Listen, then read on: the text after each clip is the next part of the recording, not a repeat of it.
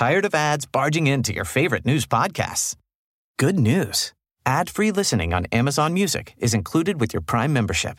Just head to amazon.com slash ad-free news podcasts to catch up on the latest episodes without the ads.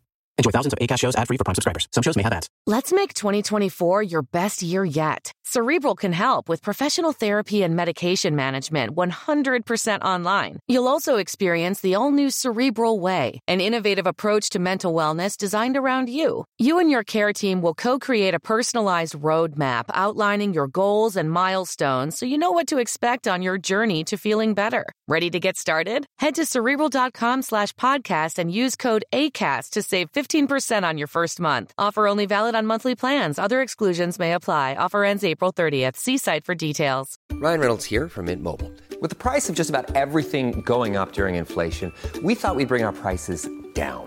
So to help us, we brought in a reverse auctioneer, which is apparently a thing. Mint Mobile unlimited premium wireless. Ready to get 30, 30, bit to get 30, bit to get 20, 20, 20, bit to get 20, 20, bit to get 15, 15, 15, 15 just 15 bucks a month. So, Give it a try at mintmobile.com slash switch.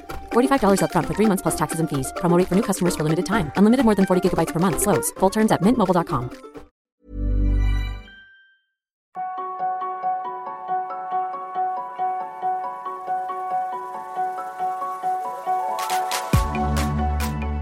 Je suis David Nicolas, start-upper, sportif et père de famille. Mais je suis surtout obsédé par l'exploration du potentiel humain. Quels sont les secrets de nos super pouvoirs? Comment pirater nos journées pour être plus performants, plus heureux et plus en forme? C'est pour répondre à ces questions que je rencontre deux fois par mois des sportifs de haut niveau, des entrepreneurs inspirants, des médecins holistiques et des scientifiques renommés. Et ça marche Les hacks qu'ils m'ont donnés ont littéralement changé ma vie. Si c'est aussi ton cas, la meilleure façon de me soutenir est de me laisser une note de 5 étoiles sur ton application de podcast. Ah au fait, j'ai écrit un e-book avec mes meilleures routines. Pour le télécharger, rejoins ma newsletter sur laquelle je partage mes réflexions, retours d'expérience et inspiration.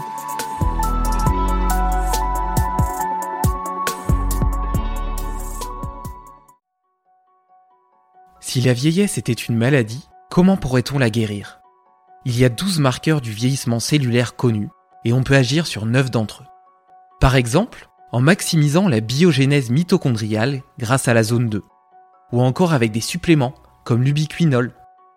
C'est ce que m'explique Vincent Foulonneau, enseignant-chercheur spécialisé dans l'étude de la relation H-performance. Un déterminisme qui commence même avant la grossesse et se poursuit dans l'enfance, notamment par la pratique sportive. Car le mouvement est à l'origine du développement de toutes les autres formes d'intelligence. Un épisode précieux et pointu, qui pourra sembler difficile dans les 30 premières minutes, où l'on explore la physique quantique et la conscience, mais que tu dois absolument écouter, car il est riche en game changer pour ta vie et celle des générations futures. Belle écoute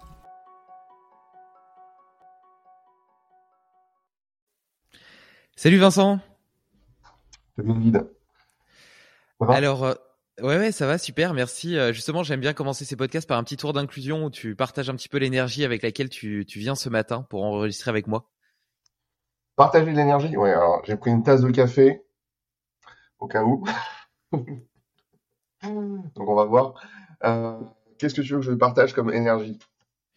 Je sais pas, quelque chose euh, qui t'est arrivé euh, cette semaine, qui t'a marqué, euh, positif comme négatif, et euh, ou, ou simplement l'enthousiasme avec lequel tu viens ou tu ne viens pas ce matin? Alors, euh, la semaine dernière, j'ai eu la chance euh, d'accueillir momentanément euh, Sean Seal à Toulouse, de la chaîne euh, Upside Strength, Je qui connais est bien. le, le maître à penser de, de la zone 2. Et euh, on a, on a beaucoup discuté. En plus, on a des, comment dire, on a des connaissances assez complémentaires. Euh, il est fan de mitochondrie et moi, je suis fan de vieillissement cellulaire. Et donc, du coup, on a pu avoir des- beaucoup de conversations très enrichissantes euh, sur le sujet. Et on s'est aussi rendu compte qu'il y avait plein de trucs qu'on connaissait pas, euh, malgré le fait qu'on on n'arrête pas de poncer la, recherche biographique euh, dans le domaine. Donc, ça laisse euh, beaucoup de belles choses en perspective en termes de découverte personnelle hein, pour nous deux dans les mois et les années à venir. J'aime bien cette, euh, cette phrase euh, d'Elisa Marceau qui dit que les vérités d'aujourd'hui sont les mensonges de demain et euh, ça pousse à être humble et aussi à se rendre compte que c'est un champ d'exploration infini et qu'on peut toujours découvrir de nouvelles choses et c'est ça aussi qui est à la fois vertigineux et en même temps passionnant parce qu'on sait qu'on s'ennuiera jamais. Alors oui, c'est vrai, mais le, la recherche, euh, comment dire, la recherche euh, scientifique a quand même un champ de connaissances qui est limité. L'exploration, par contre, derrière, lui, amène à des connaissances totalement illimitées dans le temps. Enfin, la seule chose qui va nous limiter, c'est, à titre personnel, ça va être la mort. mais comment dire, dans le domaine de la recherche, alors du vieillissement cellulaire, parce qu'on va peut-être parler de ça aujourd'hui, et des mitochondries, les, le monde de la science a, beaucoup avancé au cours des dix dernières années.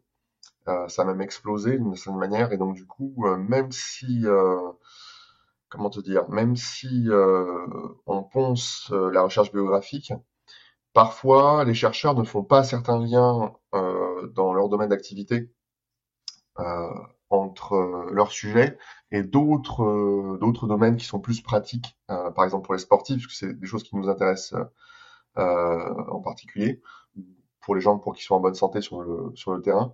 Et c'est là que, entre guillemets, on intervient. Et donc, du coup, faire ces liens-là, c'est là que ça devient compliqué, qu'il faut prendre du, du, recul sur la recherche. Parce que certains liens sont peut-être fallacieux, d'autres euh, sont peut-être justes, mais on, manque de données. Bref, on, est toujours tiraillé entre euh, les modèles qu'on nous propose, des, pardon, des, euh, des faisceaux convergents d'indices. Euh, il faut toujours, comme tu dis, prendre de recul sur le fait qu'il n'y a pas de vérité. On n'a que des modèles, que des approximations. C'est parfois fatigant.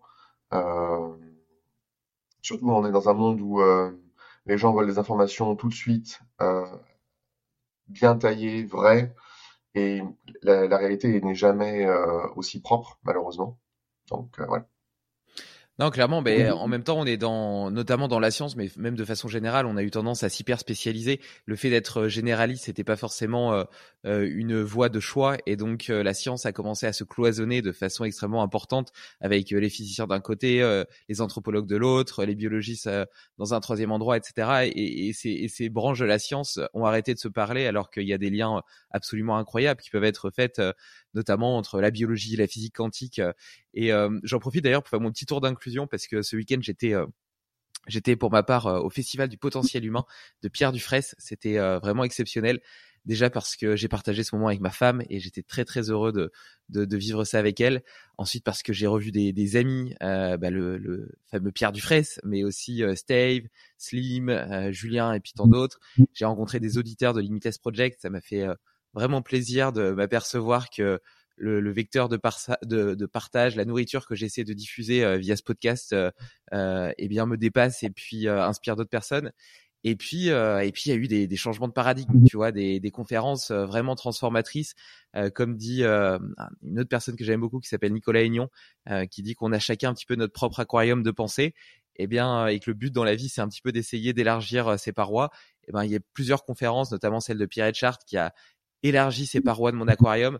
Et, euh, et justement, en faisant ces liens et ces ponts entre euh, ben, potentiellement la physique quantique, la biologie, euh, euh avec des, des, des, des, des théories ou des, enfin, c'est même pas des théories, des expériences, même si on ne sait pas encore totalement comment les interpréter. Par exemple, autour de l'ADN fantôme, je ne sais pas si tu en as déjà entendu parler. on prend, on, on, on, on, observe des, on observe des photons dans une boîte. Ils sont répartis aléatoirement. On ajoute de l'ADN humaine dans cette boîte et les photons vont avoir tendance à se coller à l'ADN, donc avoir une forme euh, sinuosidale.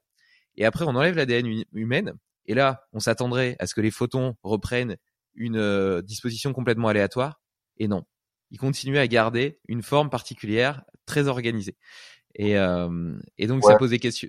C'est, c'est, c'est, c'est, c'est, c'est, il n'y a, a, pas forcément euh, il n'y a pas forcément de compréhension directe, mais ça pose des questions, tu vois.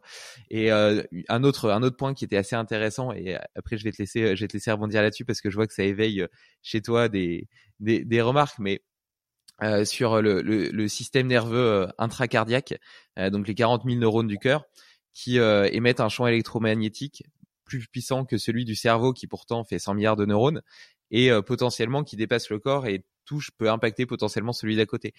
Et même si euh, même si c'est encore des des expériences qu'on interprète nous euh, avec euh, notre vision du monde et qui euh, sont pas directement liées à une vérité absolue.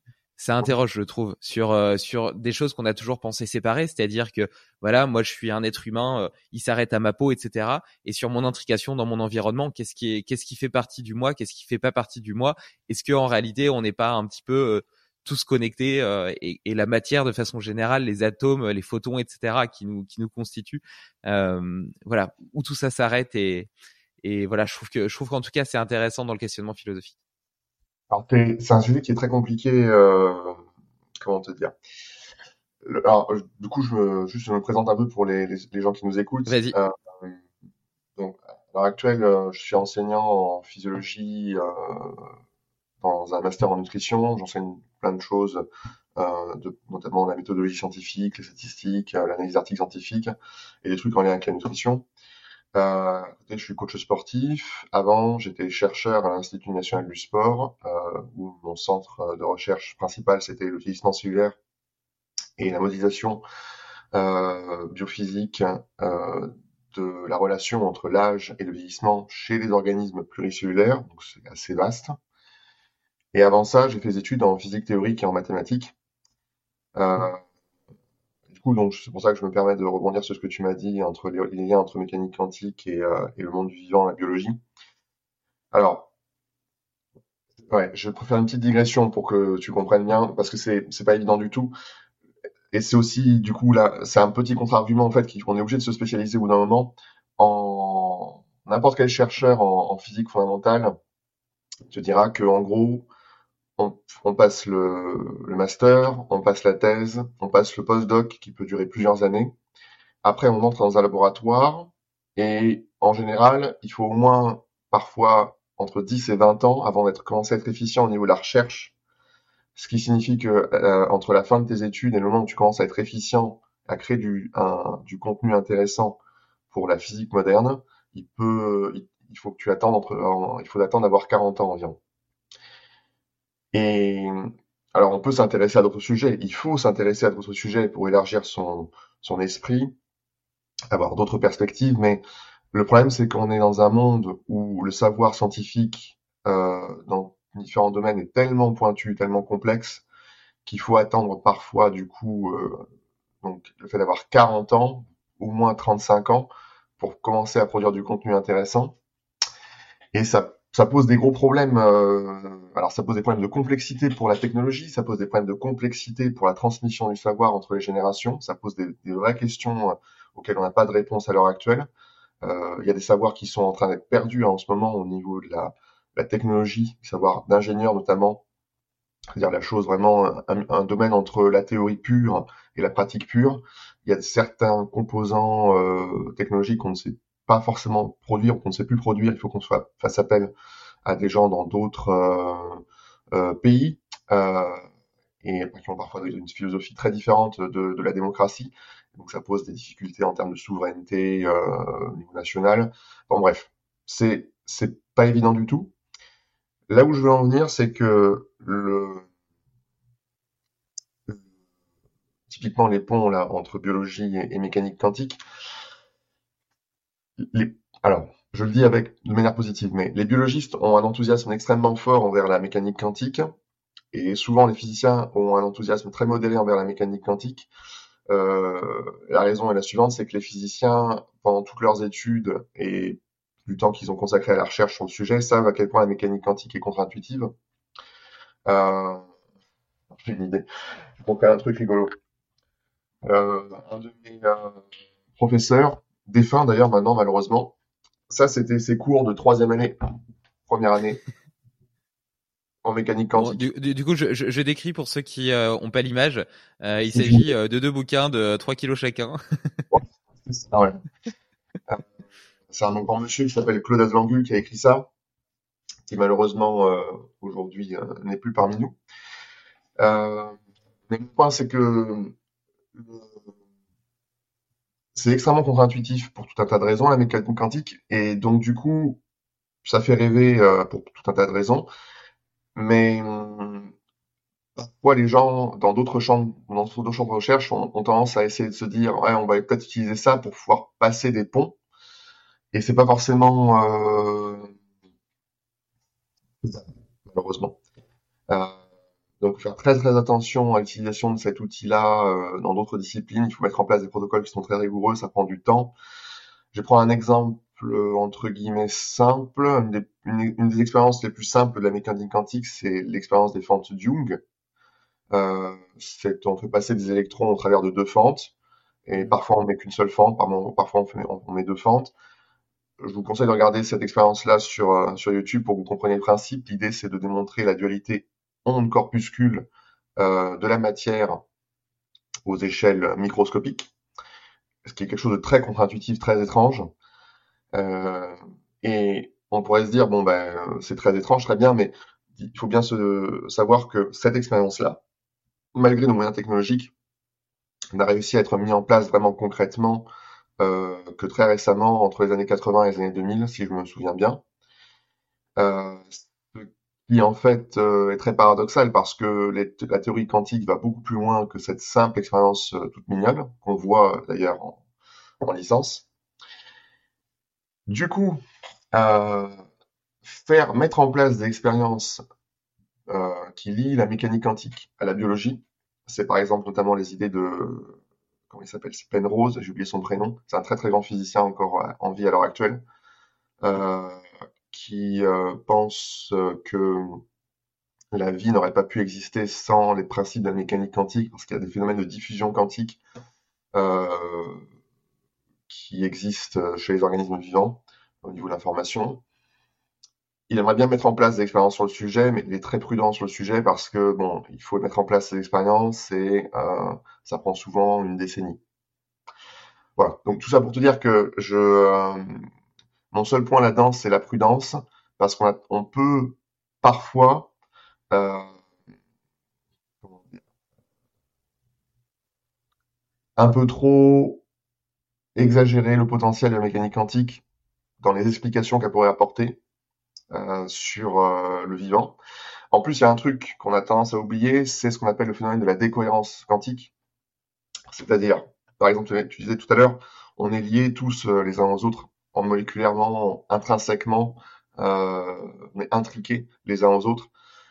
Allez, alors c'est très contre-intuitif ça aussi, il faudrait, faudrait peut-être même passer une vidéo entière sur le sujet. Comme ça fait un très, très longtemps que j'ai pas fait tout ça, je pourrais pas te l'expliquer en détail à l'heure actuelle, en tout cas pas sans préparation mais le, à l'échelle moléculaire, euh, il peut y avoir des intrications euh, qui s'opèrent entre les molécules. Euh, une intrication, ça veut dire que par exemple, deux molécules entre deux pardon, deux particules entrent en contact l'une avec l'autre. On sait que ça peut être aussi le cas au niveau moléculaire, ce qui est intéressant du coup pour les réactions chimiques dans la cellule.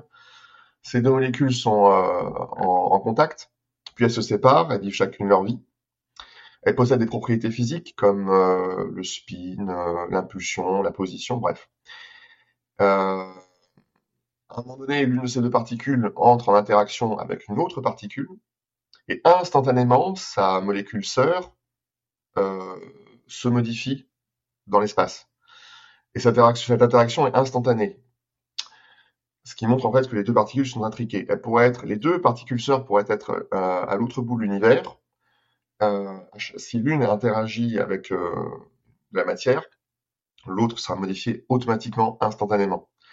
Alors, on est, d'accord quand même, je fais juste une parenthèse, on, est quand même d'accord que c'est complètement dingue. Même si on n'est pas capable d'interpréter totalement les, les, les, implications que ça entraîne, euh, l'expérience en elle-même est complètement dingue. Oui, et remet quand même en perspective complètement notre vision du monde. Moi, je suis pas du tout en train de. Je comprends ce que ton point sur le sur la prudence des ponts qu'on peut faire et des interprétations qu'on peut faire parce que c'est des interprétations. Mais le simple fait de l'expérience et de sa conclusion montre quand même que, tu vois, notre impression de savoir absolu et de dire, OK, on a compris comment le vivant fonctionne, comment l'univers fonctionne, etc. Bon, je suis d'accord, tout le monde ne le dit pas, hein, mais elle est, en fait, on est, on est, on est très loin, euh, on est très loin d'avoir compris 1% de, de ce qui, euh, de ce qui sous-tend euh, la vie, la matière, l'organisation du monde. 1%. Euh, je te donnerai des chiffres détaillés de ça après, c'est euh, on, est, on est complètement. C'était juste pour la parenthèse, mais euh, je voulais quand même insister là-dessus parce que moi, moi, tu vois, je trouve ça, je trouve ça dingue. Mais oui, de toute façon, il y a des trucs qui sont totalement dingues à l'heure actuelle, euh, qui sont plus dingues à mes yeux que, par exemple, bah, regarder le MCU au cinéma. mais ça, ça en fait partie parce que l'intrication, c'est quelque chose dont on a démontré qu'il existait grâce à Alain Aspect qui a gagné du coup le prix Nobel de physique grâce à ça, ainsi que son équipe, ses collaborateurs. un physicien français, mais il a, il a démontré ça seulement dans les années 80 à peu près. Euh, cette intrication-là, du coup, donc fait que du coup, la, certaines particules en fait sont connectées à distance sans aucun support matériel. Euh, alors, je pourrais te donner une explication intuitive de ça si tu veux avec un bout de papier. Euh, je peux faire ça si tu veux là tout de suite. Euh, ouais, vas-y. Feuille. Bon, imagine que ça, c'est l'espace-temps. D'accord? Alors, c'est un espace-temps euh, en 2D. Hein, on, oublie, on, on, oublie les autres dimensions. Et donc, tu as là où je mets mon doigt, là, c'est une particule, qui a une des particules sœurs. Là où je mets mon doigt, c'est une autre particule sœur. OK? Au moment où donc en gros, l'espace-temps, pour, pour, ceux qui vont pas la vidéo, donc l'espace-temps, c'est une feuille A4. Il a mis un doigt à, à, un angle et un autre doigt à l'angle opposé. Et donc, euh, ces deux doigts représentent les deux particules. Voilà. En fait, ce qui se passe, c'est que quand les particules interagissent entre elles, ces particules euh, donc sœurs, elles, hop là, elles plient, en tout cas c'est ce qu'on pense, euh, l'espace-temps, et elles sont connectées définitivement, c'est-à-dire que même ensuite, si elles se séparent, hop là, on a une espèce de pont dimensionnel qui fait que du coup, même si hmm. même si euh, elles font leur vie chacune de leur côté, il y a une connexion qui existe. Et donc, c'est très étrange, c'est contre-intuitif parce que elles, elles s'en vont, mais la connexion existe toujours. Alors, par euh, raisonnement euh, répété, on peut imaginer que toutes les particules, en fin de compte, sont connectées dans l'univers, que tout est connecté finalement, tout est intriqué à un degré plus ou moins important. On n'en sait rien de ça. Il semblerait qu'il y ait des niveaux d'intrication euh, qui soit plus ou moins fort. Bon, c'est là que ça commence à devenir compliqué pour les physiciens de donner des explications plus, plus poussées. Euh, bref, et donc là où je voulais en venir au niveau de la décohérence euh, quantique, c'est que donc ces choses-là, donc qui existent à l'échelle quantique, où il se passe des trucs très très bizarres, de la téléportation, euh, des, des, choses qui, qui, violent la loi de la physique, même parfois, pour des raisons qu'on n'est pas sûr tout à fait de comprendre d'ailleurs, même qu'on comprend pas, quand on change d'échelle, donc on était à l'échelle des, euh, des, molécules, on passe à l'échelle euh, à l'échelle cellulaire, on peut voir des trucs bizarres. C'est pour ça d'ailleurs que des gens se posent des questions entre biologie et mécanique quantique parce que c'est une espèce d'échelle intermédiaire où il y a encore des choses bizarres qui se passent. Mais maintenant, si je passe à une échelle euh, supérieure, donc l'échelle des êtres vivants euh, de notre taille à nous, hein, des êtres humains ou plus grands, à cause du principe de la décohérence, les principes de la mécanique quantique en fait ne s'appliquent plus. Et c'est la raison pour laquelle si je connecte, si je, si deux stylos se touchent et qu'ensuite ils se séparent, si je modifie euh, la position de l'un ou l'impulsion de l'un, ça modifiera pas la, position de l'autre ou l'impulsion de l'autre. On n'est pas sûr de comprendre exactement pourquoi, mais on appelle ça la décohérence, c'est-à-dire que les lois de la mécanique quantique ne s'appliquent plus à l'échelle, euh, à grande échelle.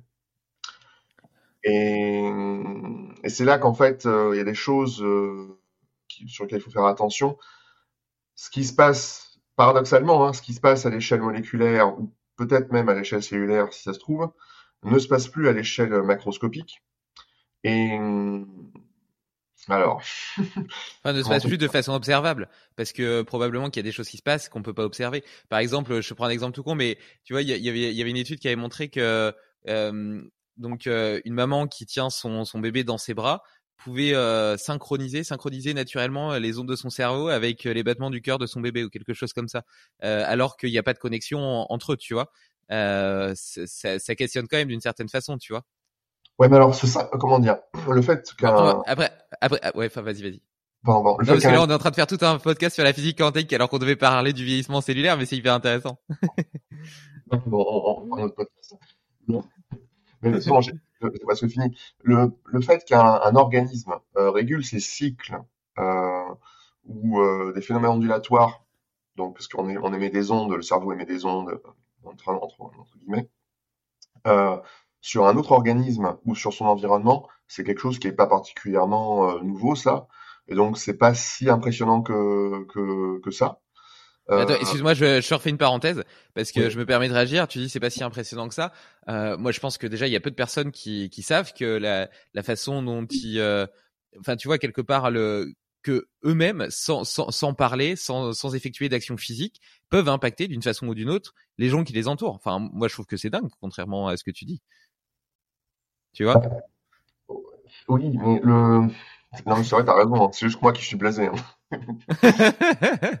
Non, non, mais t'as... si, si, t'as raison. Non, parce que tu sais, on est tous tellement. Enfin, moi, moi, tu vois, je suis quelqu'un de très analytique, euh, très euh, très cartésien à la base, et euh, et le fait de m'apercevoir qu'en réalité, euh, il y a un tas de choses qui se passent et qui dépassent la parole, qui dépassent le physique, qui dépassent ce qui est mesurable, calculable et visible, et que le simple fait euh, d'être. Et d'ailleurs, tu vois, il y a y a y y a des trucs dans le langage commun, tu vois, avoir des atomes crochus, envoyer des mauvaises ondes, euh, tu vois, c'est des, des trucs qui font partie du langage commun.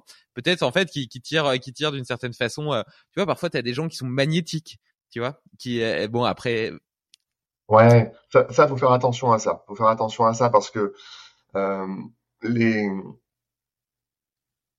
on peut avoir des intuitions. C'est ce que je te disais justement. La mécanique quantique est très très contre-intuitive pour l'esprit humain, et donc du coup, on, on peut euh, sortir des mots qui en fait n'ont rien à voir avec la, la réalité physique. Après, il faut bien distinguer. Comment dire La physique, c'est une science basée sur l'observation de phénomènes, et donc tu peux pas euh, théoriser des choses sur lesquelles qu'on n'a pas observé. Hmm, Tout, dans l'univers est, est mesurable. Tout dans l'univers est mesurable. En tout cas, alors, j'ai donné des limites à ça, hein, je donné des contre-arguments. Euh, tout dans l'univers est mesurable, mais par exemple, on ne sait pas très bien ce que c'est que la conscience, on ne sait pas très bien, très bien ce qu'est un système vivant, tu vois. Euh, c'est un, un pan de la recherche actuelle euh, qui s'évertue à essayer de, de savoir ce que c'est, par exemple, la conscience. On ne sait pas ce que c'est, ça emmerde beaucoup de gens depuis 80 ans. Euh, Si la, si la, il y a même une théorie euh, qui date euh, de il y a un siècle de Alain Turin. Ça- euh, Alain Turin, Turin, c'est euh, quelqu'un, c'est lui, grâce à lui que les ordinateurs existent. Sans lui, les, les podcasts pourraient pas exister. C'est un des plus Merci. Merci Alain. si alors, c'est un des plus grands scientifiques euh, de tous les temps, euh, à mon humble avis. Et euh, il a, il a écrit, si je me rappelle bien, euh, c'est pas vraiment un théorème, une théorie, c'est que il, il a écrit sur la conscience, sur la problématique de la conscience. Euh, c'est même lui d'ailleurs qui a mis en place les premières règles pour savoir si un ordinateur était conscient ou non. Donc c'est lui qui a mis en place les premières idées sur les intelligences artificielles ou sur ce qu'il appellera plus tard, je sais plus si c'est de lui, mais la singularité, c'est-à-dire une intelligence artificielle qui soit autonome et puisse euh, émerger toute seule. Et euh, comment dire? Donc c'est ce monsieur, selon lui, à l'époque, en tout cas, ça, ça a été mis à jour de- depuis, si euh, on arrive à créer euh, artificiellement par des ordinateurs une conscience artificielle autonome, ça signifie que la conscience est une réalité dépendante du monde, de l'univers. Euh, et si on n'arrive pas à créer une conscience euh, artificielle, alors ça veut dire que la conscience est une réalité indépendante du monde. Ça a une immense conséquence théologique, euh, religieuse, le fait que la conscience soit une, un objet indépendant de l'univers. Ça veut dire qu'en gros, ça voudrait dire qu'en gros, le, il y a la matière euh, et la- et l'âme entre guillemets, et que la matière sert de pointeur informatique entre guillemets euh, à l'âme. Ça voudrait dire ça, vous voyez. Peut-être, peut-être, ajoutons un élément de contexte sur la définition de la conscience, qui est euh, le fait de savoir qu'on existe et qui on est. Est-ce que tu l'as Euh, défini comme ça? Non? Alors, La conscience ouais, de soi-même? Ouais. La, la conscience de soi-même et la conscience, c'est deux choses différentes. Ok. Euh, mais alors, si ça peut te rassurer, même les chercheurs sont pas d'accord entre eux sur ce qu'est la conscience. À chaque fois qu'on bon, bah avance- alors déjà. Ouais. à chaque fois qu'ils avancent une hypothèse sur ce qu'est la conscience et qu'ils la testent ensuite, euh, ils- ils se rendent compte que c'est pas seulement ça. Euh, alors, ça nous amène sur d'autres sujets, ça, mais comment t'expliquer? Attends, donne-moi une minute de réflexion. Le, ouais, 30 secondes. Le, par exemple, de manière naïve, à une époque, on pensait que la conscience passait par la capacité à réfléchir, d'accord? Euh, ou à réagir à, à l'environnement, et qu'il fallait des neurones pour ça, Euh, ou un cerveau, à minima, un, tout petit cerveau, mais un minima un cerveau.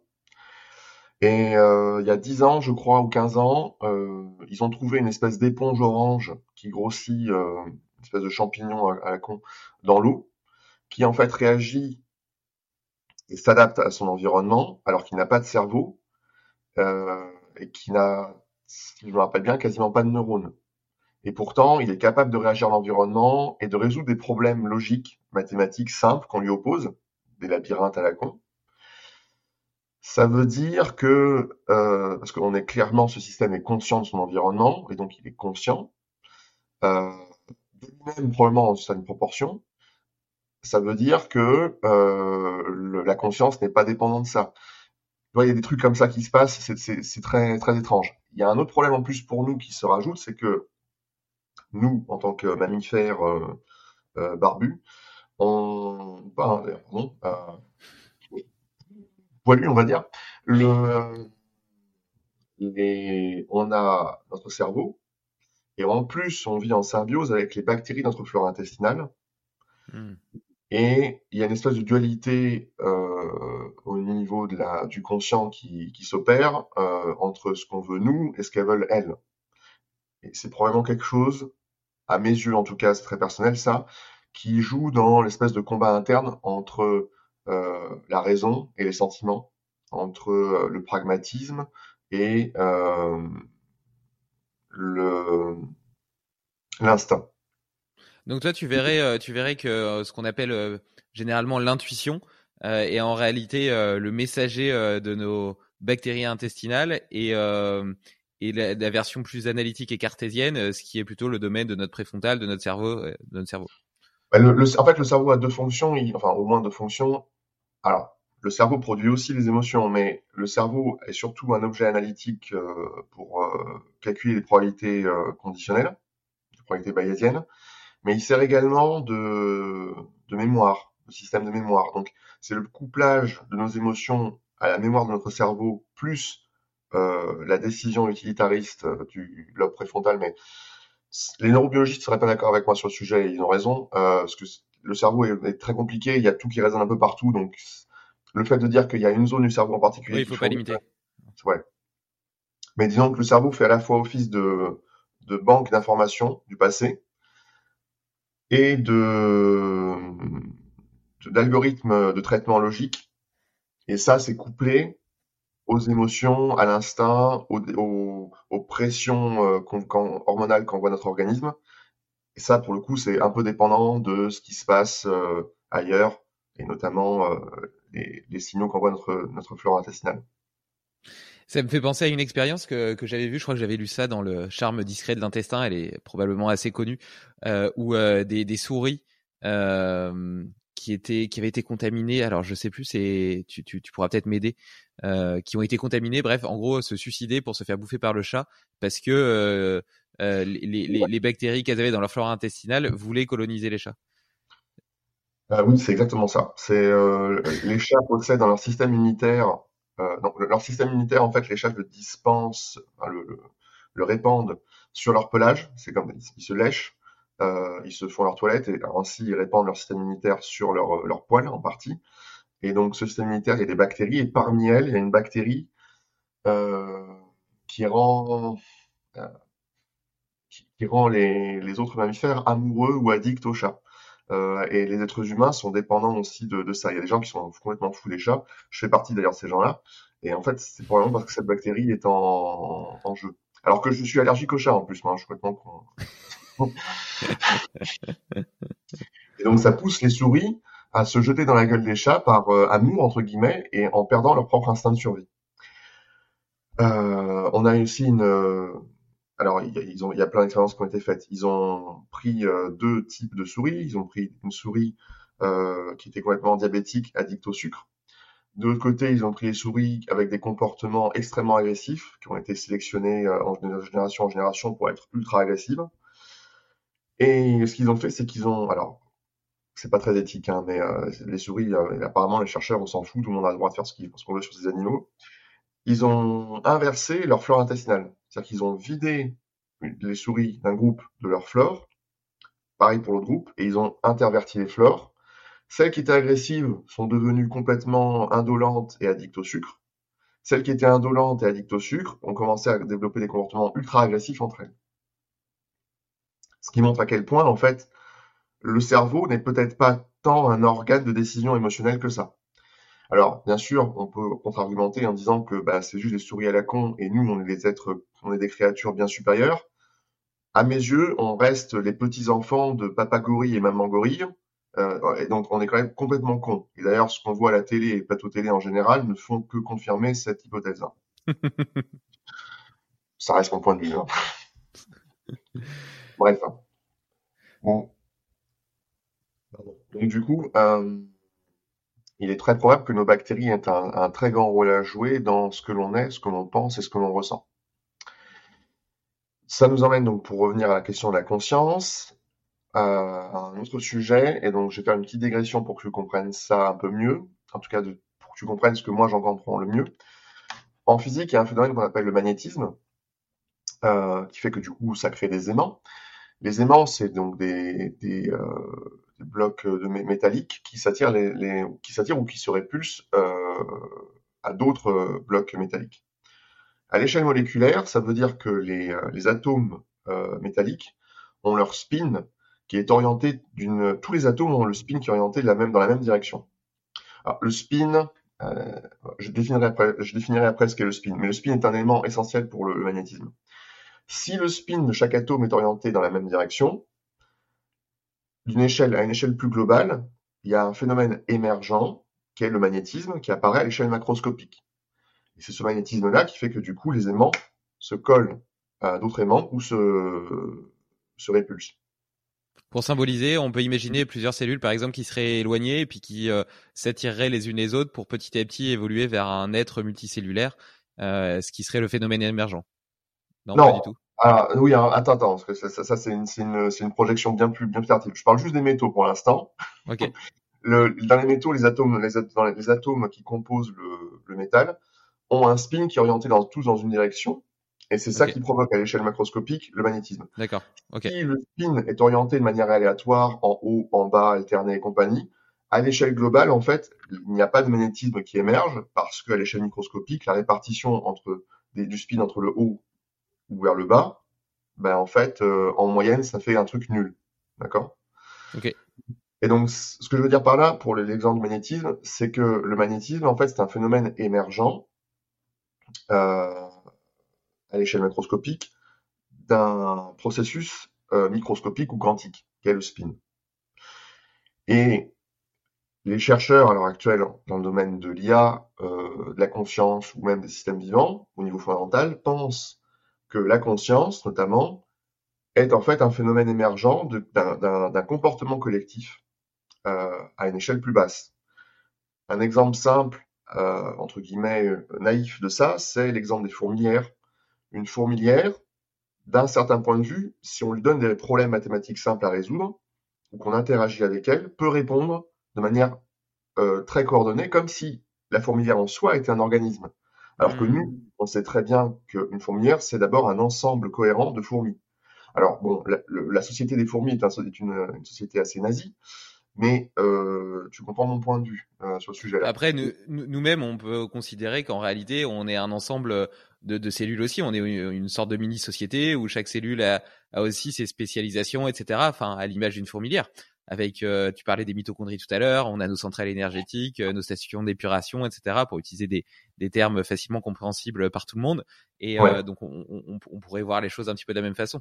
La question de l'unicité du soi, et, et d'ailleurs, la, la, question d'unicité et de soi euh, pose question, et tu l'as bien montré par euh, cette ambivalence entre euh, le, notre deuxième cerveau, notre microbiote, qu'on considère comme le non-soi parce qu'il est à l'extérieur de, de, nos muqueuses intestinales, etc., mais qui pour autant nous influence totalement, et donc en fait fait partie du soi, et peut-être même fait partie de notre conscience. Donc, tu vois, la, la question de qu'est-ce qu'un qu'est-ce qui définit un être et où sont ses limites euh, est vraiment est vraiment pas facile. Ouais, Ouais, complètement. Et d'ailleurs, je, enfin, tu vois, c'est tout con, mais. Et, et, là, tu montres, et là, tu montres en plus que que une société de fourmis où on considère qu'il y a plusieurs êtres différents et donc euh, avec chacune leur unicité peut réagir et fonctionner comme un seul organisme. Donc, ça rajoute encore euh, encore ouais. une une dimension au truc. Quoi. Alors, le seul truc, c'est que dans un être vivant, vous avez, enfin, pour chez nous, par exemple, euh, ça a été quantifié il y a, attends, il y a il y a 30 ans, je crois, il me semble. Euh, un être vivant contient, pour une personne qui fait 75 kg environ, euh, 275 000 milliards de cellules. Ça fait quand même beaucoup, beaucoup de gens. C'est beaucoup. Enfin, si on compare par exemple à l'humanité, euh, même l'humanité en tant que soi est un tout petit méta-organisme par rapport à la de notre propre corps. Et il faut multiplier ce chiffre, euh, alors par 100 ou par 1000. Je sais plus le chiffre, mais c'est soit par 100, soit par 1000 pour obtenir le un nombre stratosphérique en tout cas. Stratosphérique pour obtenir le nombre de bactéries qui se trouvent dans notre euh, flore intestinale. Donc, euh, vous voyez, c'est euh, ça, ça, c'est des chiffres qui sont absolument colossaux. En plus, chaque cellule est d'une complexité affreuse. Euh, en tout cas, c'est à mes yeux en tout cas, hein, mais je passe ma vie à, lire des articles sur le sujet et à chaque fois j'apprends des trucs, à chaque fois ça me je, passe toujours par un moment de, de solitude hein, parce que il y a des trucs que je comprends pas. Il faut que je passe euh, des heures à rechercher un mécanisme à la con pour euh, essayer de faire euh, connecter des liens entre eux. Et donc, en fait, étrangement, comment dire, la compréhension naïve qu'on enseigne au collège, par exemple, sur l'être l'être humain, les cellules et compagnie, est très loin en fait d'une complexité gigantesque que représente l'être humain d'un certain point de vue, on est tellement complexe que on, est quasiment une, on est la complexité de l'être humain euh, proportionnée à, à, cellules est des centaines de milliers de fois plus complexe que la l'humanité en tant que telle à la surface de la Terre. Et, euh, je sais que ça peut paraître bizarre, mais d'un certain point de vue, on est nos propres dieux. C'est-à-dire que si une cellule avait foi en quelque chose, elle pourrait avoir foi en nous. J'adore. C'est colossale. Bref. Je pense à peu près tout ce que j'ai raconté sur le sujet, il me semble, à peu près. Ouais, on a ouvert, euh, on a ouvert plein de portes euh, dans, dans tous les sens. Euh, on pourrait, on pourrait continuer longtemps, longtemps dans cette discussion, mais bon, j'avais quand même envie de, de, me concentrer un petit peu sur ton sujet d'étude. Et d'ailleurs, tu l'as bien introduit parce que tu as parlé de ces physiciens qui commençaient à devenir, euh, à devenir productifs à 40 ans. Et donc, euh, donc tu sais que Limites Project est dédié à l'exploration du potentiel humain. Et avec toi, j'aimerais euh, essayer de comprendre comment est-ce qu'il s'exprime au cours de la vie, quel choix et quel, quel, comment est-ce que notre façon de vivre enfant influence l'expression de nos qualités, de nos talents plus vieux? Comment est-ce que tout ça évolue, se bonifie comme un bon vin ou, au contraire se dégrade au fur et à mesure de l'âge et euh, pour, pour finir par mourir malheureusement et euh, quel, sur quel déterminant est-ce qu'on peut jouer pour euh, potentiellement maximiser ce, ce, ce, potentiel au cours de la vie? je te propose qu'on commence peut-être par, par l'enfance. comment est-ce que, tu vois, par exemple, on entend beaucoup dans le sport, parce que tu as beaucoup étudié le sport, que les, les sports qu'on a pratiqués enfant, euh, la VO2 max, euh, la VMA, etc., euh, sont largement déterminants de nos capacités sportives futures et de la possibilité, par exemple, de devenir un jour champion olympique. pourquoi est-ce qu'il y a un tel, il y a une telle importance de développer ces filières, ces qualités en étant enfant? Pourquoi est-ce qu'on ne peut pas les développer plus tard? Et est-ce que c'est la même chose pour nos capacités intellectuelles? Me pose des questions. Alors, euh, ouais, je, vais te répondre de manière euh, indirecte. Euh, on sait qu'il existe à l'heure actuelle au moins huit formes d'intelligence différentes. bon, alors l'école prime l'intelligence de mémoire et l'intelligence logique. mais il y a d'autres intelligences qui existent. Tu as l'intelligence artistique, tu as l'intelligence d'empathie, euh, de communication, l'intelligence motrice euh, qui te permet de te déplacer, enfin c'est l'intelligence des sportifs ça. Tu as euh, l'intelligence pour le, fait de se repérer dans l'espace, les gens qui sont bons par exemple sur les courses d'orientation. Et évidemment, à chaque fois, j'oublie toujours le dernier. Euh, j'ai dit émotionnel normalement, donc empathie, communication, artistique. Euh, euh, bon, j'ai oublié le dernier, mais peu importe. Interpersonnel peut-être euh, Communication, ça c'est. Oui, tu avais dit, ok, pardon. C'était communication.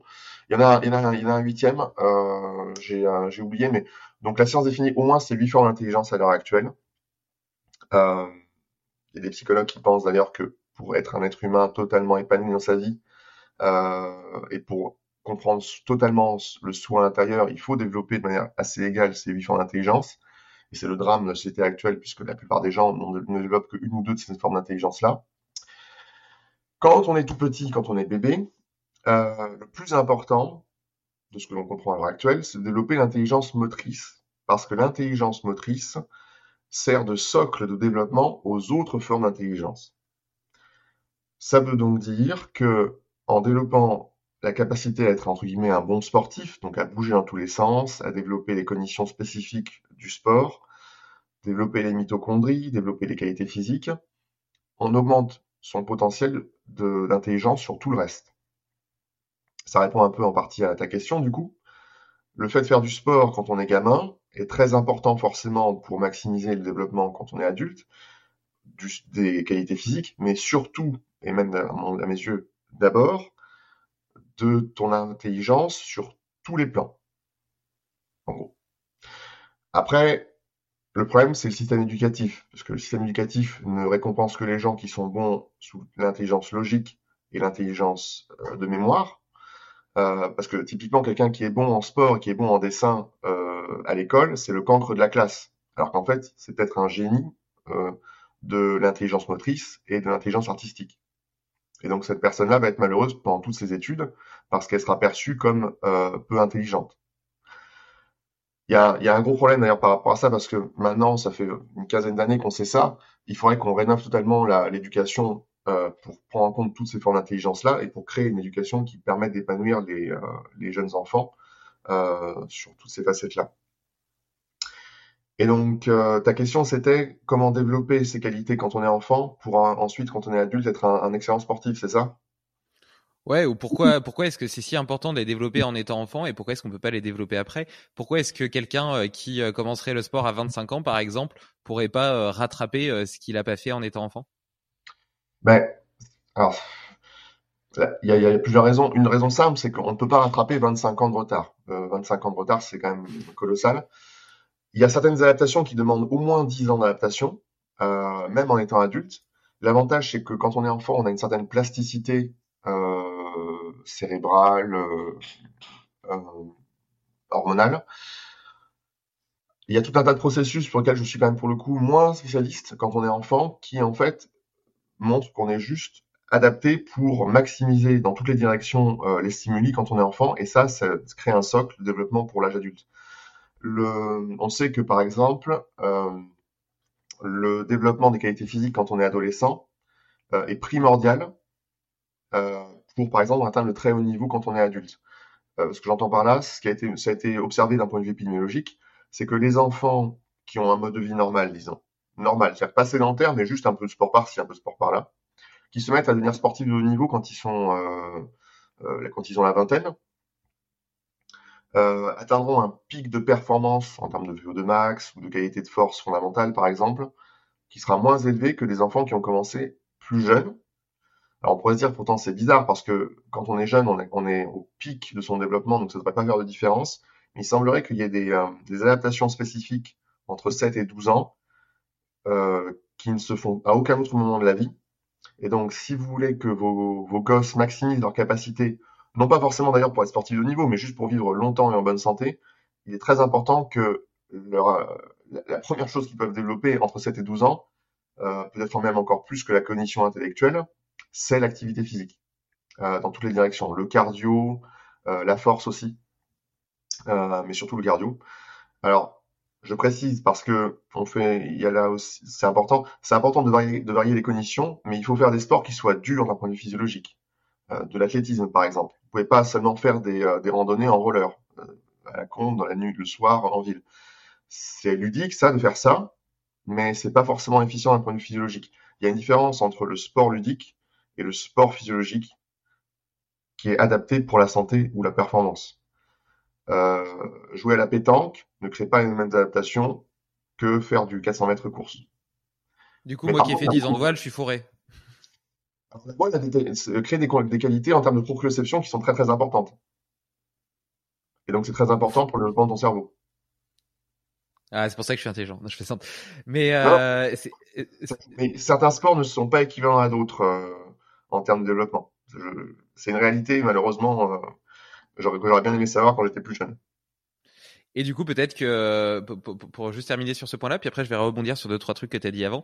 Euh, en, tant, en tant que parent, tu sais, je, suis parent d'une petite fille qui a deux ans et demi, donc euh, elle, elle, se met pas encore au sport, mais elle, elle comme euh, par par observation, elle adore faire tout ce que je fais. Et comme je m'amuse à faire un peu des trucs type euh, Movnat, euh, marcher en équilibre, euh, me suspendre à des barres, etc., bah, elle le fait. Et donc, quand elle est sur les portiques pour jouer, tu vois, avec le toboggan et tout, plutôt que de descendre le toboggan, elle prend la barre qui est au-dessus, tu sais, au-dessus, et puis elle s'amuse à suspendre, à rester suspendue à la barre. Et dès qu'elle voit un muret, elle marche dessus. Mais par la suite, donc peut-être que c'est bien aussi de, de maximiser la diversité des, des sports et des sollicitations qui peuvent y avoir. Donc, tu parlais des différentes voies physiologiques. Euh, il y a aussi euh, donc euh, celles qui, qui, qui, vont plutôt développer les capacités d'endurance, de VO2 max, etc., de VMA. L'autre plutôt les, les, capacités musculaires, mais peut-être aussi donc tu parlais de la proprioception, la coordination, le travail en équipe. donc peut-être avoir des sports co et des sports solo. voilà donc plutôt plutôt essayer de viser une diversité de sports. Exact, c'est ça, c'est la diversité qui compte, et après l'enfant choisira dans quelle direction il a envie de, pousser. Et euh, ça, du coup, ça se fait assez naturellement et c'est très bien comme ça. Euh, le trop tard pour toi, mais il y a un autre truc aussi qui joue, c'est euh, pour la maman et le papa avant euh, la procréation. Il s'avère que ce sont les mamans qui transmettent les mitochondries aux enfants, pas les papas. Ce qui signifie que les mamans ont la lourde responsabilité euh, de transmettre un potentiel euh, de VO2 max à leurs enfants. Ça, ça joue entre 5 et 15% chez l'adulte ensuite. Ok. Euh, donc du coup, ça veut dire que, alors si on est, si on est, si on n'est pas particulièrement féru de tout ce qui va être zone 2, effort long et compagnie, même si on devrait, euh, il faut au moins un an ou deux avant la procréation passer du temps à maximiser ses mitochondries pour ensuite les transmettre à l'enfant du côté de la maman. Et du côté du papa, il semblerait que ce soit plutôt les qualités de force physique euh, qui soient transmises.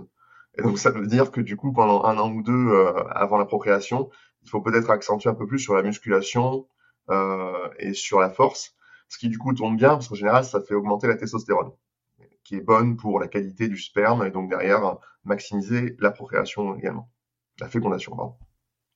C'est marrant, hein, par cet exemple, euh, on voit encore une fois comment la nature est bien faite et puis qui correspond assez bien aux filières que on était censé peut-être à l'époque des chasseurs-cueilleurs euh, euh, développer naturellement, tu vois. Je vais revenir sur deux trois trucs que tu as dit avant. Donc déjà les intelligences multiples, je trouve ça très intéressant. Et tu disais qu'il y avait des psychologues qui disaient qu'il fallait les développer un petit peu à part égale.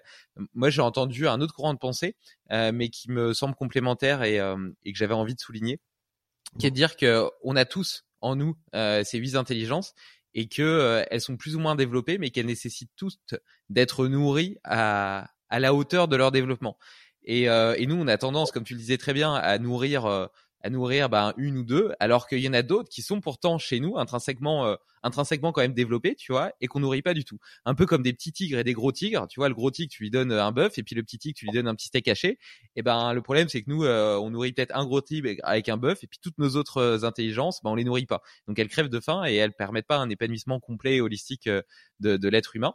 Euh, et donc voilà, peut-être qu'il y en a certaines qui, qui, qui, qui, qui nécessitent juste un petit steak, d'autres d'autres un petit peu plus. Mais j'aime bien cette image-là, et puis j'essaie d'y prêter attention un peu plus dans, dans ma vie. Et, et tu vois, parfois je me suis senti euh, tu vois, je suis entrepreneur, euh, indépendamment du podcast. Et euh, au début d'un projet, il y, a, y, a, cette énergie, ce feu créateur, etc., qui me, qui me transcende et je trouve ça incroyable comme sensation. Mais il y a aussi le fait que au début d'un projet, tu fais tout tout seul, t'as pas d'argent, tu es obligé de tout créer, de tout construire, et donc tu fais appel à toutes ces intelligences-là. Et donc moi, je me sens extrêmement bien dans cette période-là. Et après, quand le projet se développe, que ta boîte devient plus grosse, que tu commences à avoir des collaborateurs à qui tu délègues euh, forcément des parties, euh, des parties de tes compétences euh, naturellement, parce qu'ils sont meilleurs que toi pour les pour les exercer. Bah, petit à petit, tu transformes une espèce de multitude de casquettes en un rôle de capitaine de bateau qui est complètement différent en réalité.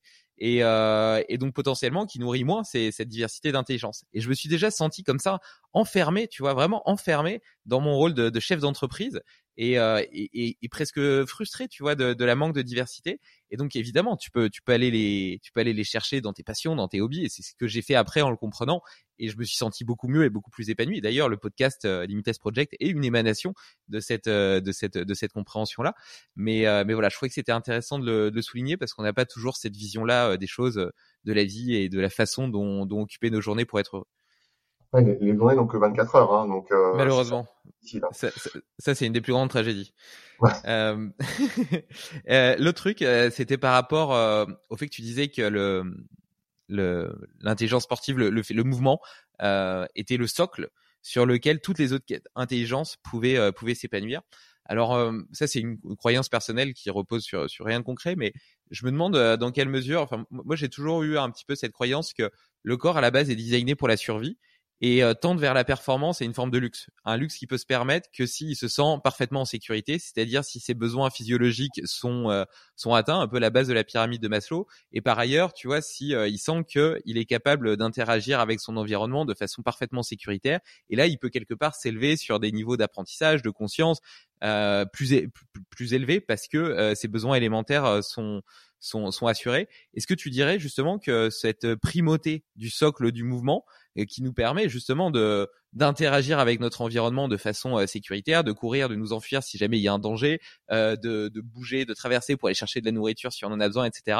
Euh, et la raison pour laquelle les autres intelligences arrivent après. pas répondre à cette question de manière certaine parce que la théorie de l'évolution est une théorie qui est très complexe, on ne sait pas grand-chose sur notre passé, mais ce que tu me dis est raisonnable. Ce que tu me dis est raisonnable parce que on a vécu et nos ancêtres ont vécu pendant des, euh, des centaines de milliers d'années, voire des millions d'années si on revient en arrière, euh, dans un environnement extrêmement hostile. Et euh, avant d'être capable de lire Kant, Emmanuel Kant, il faut savoir courir pour fuir. tu vois ce que je veux dire? Donc, euh, oui, la, la- la priorité, la, la pression de sélection euh, sur les individus euh, fait que du coup, il faut d'abord savoir courir et fuir. euh, il faut d'abord savoir se battre ou être résistant aux maladies avant de commencer à utiliser la cognition. C'est peut-être la raison d'ailleurs pour laquelle l'être humain est particulièrement seul en termes dans le domaine de l'intelligence parmi toutes les espèces euh, sur Terre. Peut-être, en tout cas. Alors, bon, je dis ça, mais il y a d'autres créatures sur Terre qui sont très intelligentes. C'est juste que nous, on a franchi un pas quand même. Je suis désolé, hein, le- les créatures, il y a d'autres créatures qui sont intelligentes, mais il n'y a pas beaucoup de créatures qui sont capables en même temps euh, de euh, mettre des satellites dans l'espace et, et en même temps de déclencher des guerres. Bon point. Ouais. Et, et, et, et le, le- la dernière chose par rapport à ça, euh, tu vois, tu parlais des physiciens qui, à 40 ans, commençaient à, à pouvoir faire des choses très très intéressantes. Et j'imagine que parmi eux, il y a des, il y en a qui sont un peu bedonnants, euh, qui n'étaient pas forcément particulièrement sportifs dans leur enfance. Qu'est-ce qui explique que après il y a un phénomène euh, qui permet d'égaliser un petit peu les, les choses euh, et que même si le mouvement euh, prévaut euh, au développement des autres intelligences, des au- autres formes d'intelligence, à l'âge adulte, cette corrélation entre le sport et l'intelligence se retrouve pas forcément. Et d'ailleurs, même est plutôt cloisonnée. On voit les sportifs d'un côté, puis les intellectuels de l'autre. Enfin, ça, c'est une vision très dichotomique de la société que je partage absolument pas, évidemment, Ouais. mais euh, mais qui peut être qui peut être partagée par certains. Je te pose des questions compliquées, hein. Dans, le monde, je vais parler pour le monde de la physique, le monde que je connais le mieux, euh, avec lequel j'ai le mieux interagi, parce que j'ai connu beaucoup de chercheurs dans le domaine-là. Il y a quelque chose de presque pathologique euh, chez les physiciens. Il y a quelque chose d'autistique. Euh, ce sont des gens qui ont développé une intelligence logique, une intelligence de mémoire qui est tellement considérable que ça influence très négativement leurs autres formes d'intelligence. Euh, comment te dire? Bah, Par exemple, le, professeur que j'avais, Claude Azlangul, euh, qui n'est plus parmi nous, il est mort à l'âge de 72 ans, malheureusement. C'était quelqu'un qui travaillait euh, presque 100 heures par semaine euh, à, la physique, et donc, probablement par construction, délaissait complètement euh, le reste, ou quasi complètement. Les physiciens ont un, mode de vie très dégradé euh, au niveau de leur alimentation, de la santé, du sport, et ne vivent que dans leur tête pour la majorité d'entre eux. Euh, il faut bien comprendre que quand tu passes ta vie à, résoudre des équations, à, faire de la simulation numérique euh, sur ton ordinateur, je me rappelle de ça parce que j'ai touché à ça au début, et donc je n'ai goûté qu'à une toute petite proportion de ça par rapport à ce qu'est la vie d'un physicien théoricien. Euh, tu, te lèves, tu penses à ta théorie, tu te couches, tu penses à ta théorie, euh, tu rêves de d'équations, tu rêves même plus de gens, d'émotions ni compagnie. Tu t'exclus de la réalité euh, en faisant ça. Et on sait, il y a des études en psychologie qui ont montré que à force de se soumettre à des problématiques logiques en permanence, ça développe des comportements autistiques, ça t'exclut de tes émotions, de tes sensations. Et c'est en partie aussi pour ça que j'ai quitté ce monde-là, parce que je voulais pas m'exclure de, de, la réalité, j'avais peur de, de, ça, et que je préférais largement le monde, euh, la beauté du monde, les couleurs et les, et les odeurs d'une glace à la fraise. Euh, les, les, à mes yeux, les physiciens modernes, pour hommes ou femmes, pour la plupart d'entre eux, euh, devraient faire plus de sport, plus de zone 2, euh, pour maximiser leur qualité cognitive, alors qu'elles sont déjà très très élevées. Mais ils excluent euh, pour beaucoup d'entre eux, euh, malheureusement, les autres formes d'intelligence parce qu'ils ils surdéveloppent deux d'entre elles. Et c'est probablement quelque chose aussi qui est allié à, comment dire, à l'enfance. tu sais, des, des gamins qui sont des petits génies, mais qui pleurent dès qu'on leur dit quelque chose parce qu'ils sont incapables de gérer leurs émotions. Ces gamins-là, ils grandissent, euh, ils sont très très forts en maths, en physique, en biologie. Euh, donc, le reste, les intéresse pas particulièrement. Alors, peut-être que leurs parents, par euh, culturellement, leur font faire beaucoup de musique, donc ils deviennent très bons là-dedans aussi. Euh, mais ils savent pas jouer au foot. Euh, pour eux, l'art plastique, ça sert à rien. Euh, la psychologie ça sert à rien. Avec le temps, donc euh, ils passent les concours, ils font leurs études, on les récompense pour cette attitude-là, ce comportement-là au jour le jour, donc ils maximisent encore plus leur qualité dans cette direction, ils ont encore moins d'empathie pour le reste du monde, ils ont encore moins de capacité à communiquer avec les autres, et ils se retrouvent à la fin chercheurs en physique fondamentale. Euh, J'ai beaucoup d'exemples de ça parmi mes, anciens euh, professeurs. J'avais un professeur qui en master euh, n'interagissait jamais avec nous en cours, en classe. Il nous regardait, il écrivait un truc au tableau, il nous regardait à nouveau pour voir si, d'après nos expressions faciales, si on avait plus ou moins compris. Si quelqu'un lui posait une question, il ne faisait que répondre au tableau en écrivant. Mais on n'a jamais entendu le son de sa voix. Des gens un peu bizarres comme ça, il y en a beaucoup en physique théorique. Tous ne sont pas comme ça.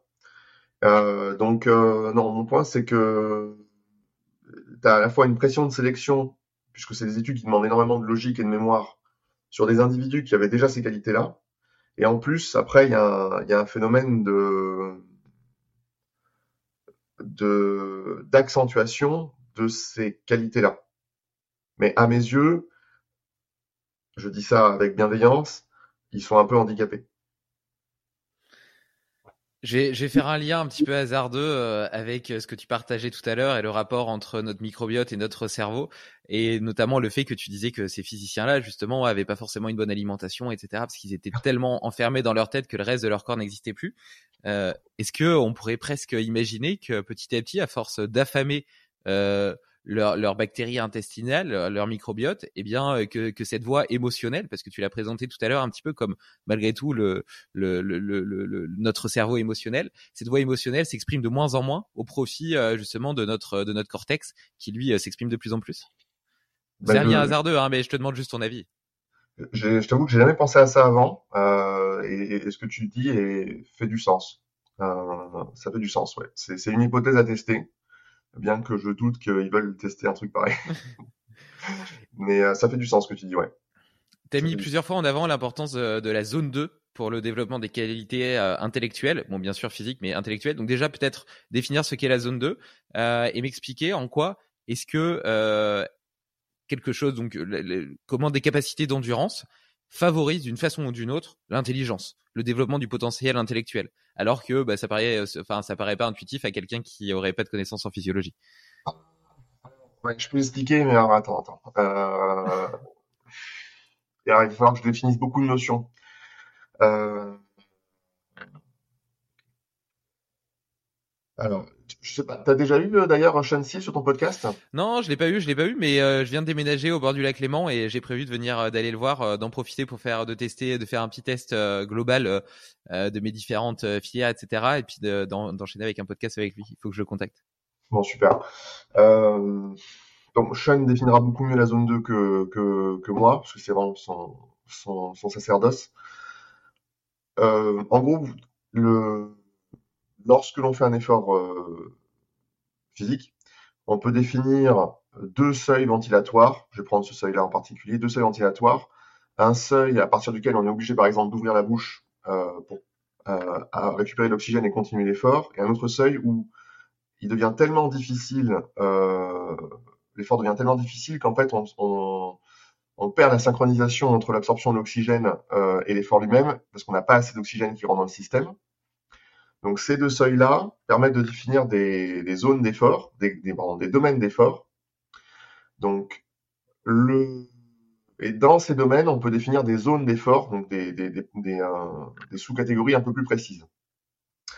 La zone 2 correspond à des efforts modérés que l'on peut faire soit en ayant une conversation en même temps, quand on, fait du vélo, on pourra discuter avec quelqu'un à côté, euh, ou alors des efforts que l'on peut faire en gardant la bouche fermée, euh, parce que ça montre à quel point en fait le système respiratoire est quand même dans une situation qui est en basse intensité.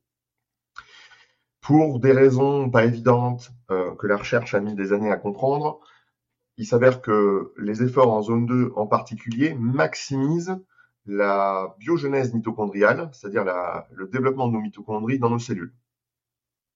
Je ne vais pas expliquer pourquoi, ce serait trop long.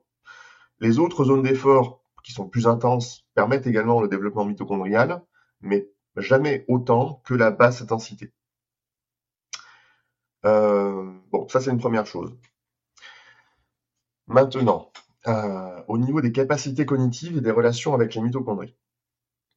Alors, euh, pour comprendre ça, je vais d'abord avoir besoin de définir ce que sont euh, les endosomes, qui sont des petites vacuoles qui se trouvent dans nos cellules. Euh, les endosomes, en fait, donc ces espèces de poches, servent à transporter du matériel d'une frontière à l'autre euh, de la cellule. Ok? Euh, ils ont tout un tas de rôles, mais je vais pas trop en parler, parce que c'est compliqué. Enfin, on en parlera peut-être plus tard si on veut parler du vieillissement.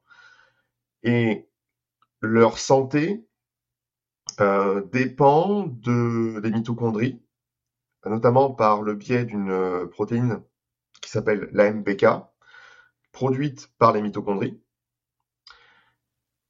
Si les mitochondries produisent suffisamment d'AMPK, alors il y aura suffisamment d'endosomes qui seront produits, et donc, euh, derrière, bah, du coup, les endosomes pourront réaliser correctement leur travail.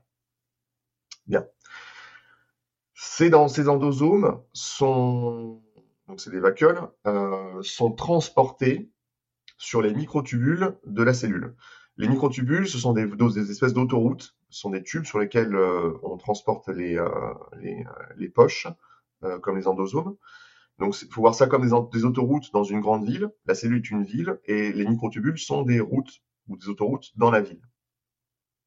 Les endosomes sont des espèces de bus ou des transporteurs, donc des, camions qui transportent des trucs. Euh, et du coup, la mitochondrie sert d'usine énergétique. Le... Comment expliquer ça?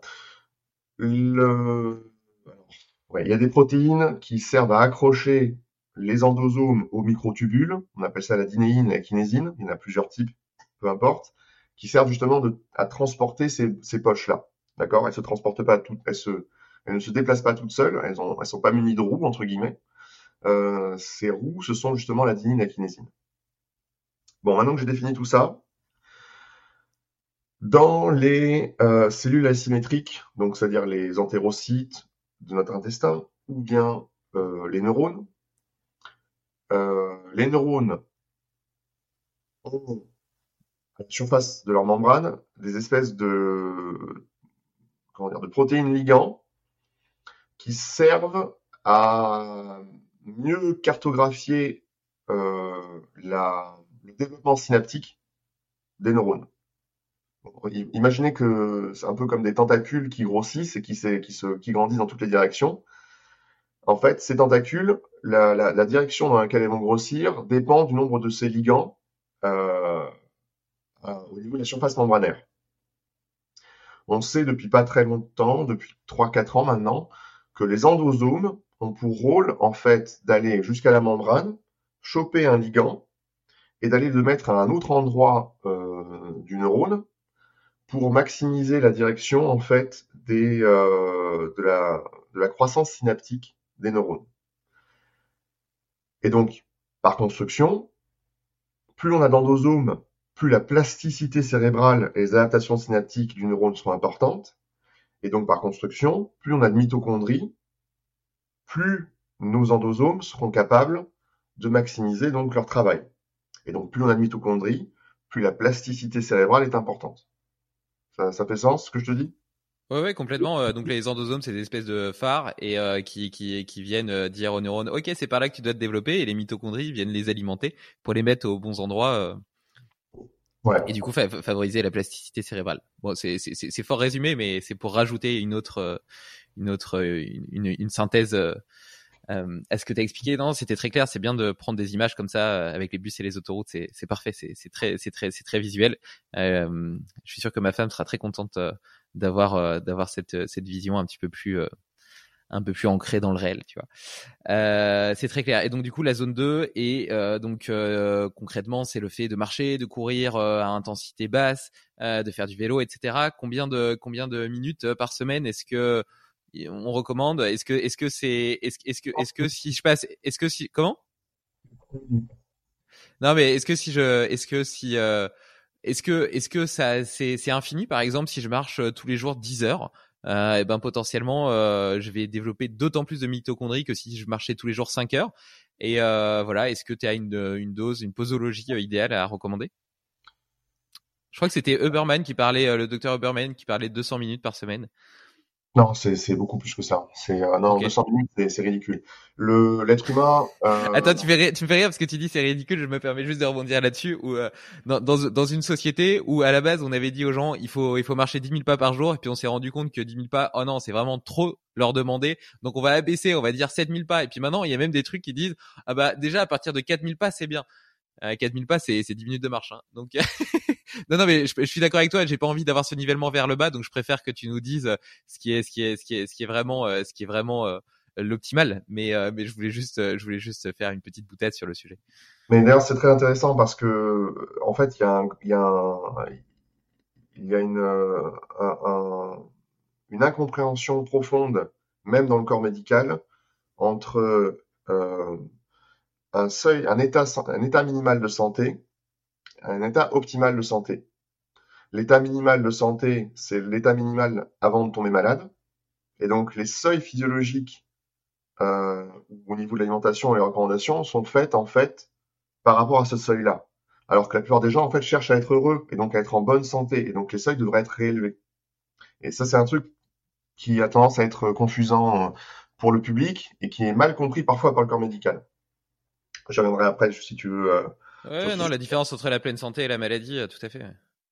Euh, alors pour les recommandations, ben, alors si je prends l'exemple, ne serait-ce que de ce qui se faisait il y a, il y a 100 ans ou 150 ans, avant qu'on ait les technologies, euh, euh, les lave-vaisselle, le lave-linge, compagnie, les gens étaient actifs 8 heures par jour. 8 heures par jour.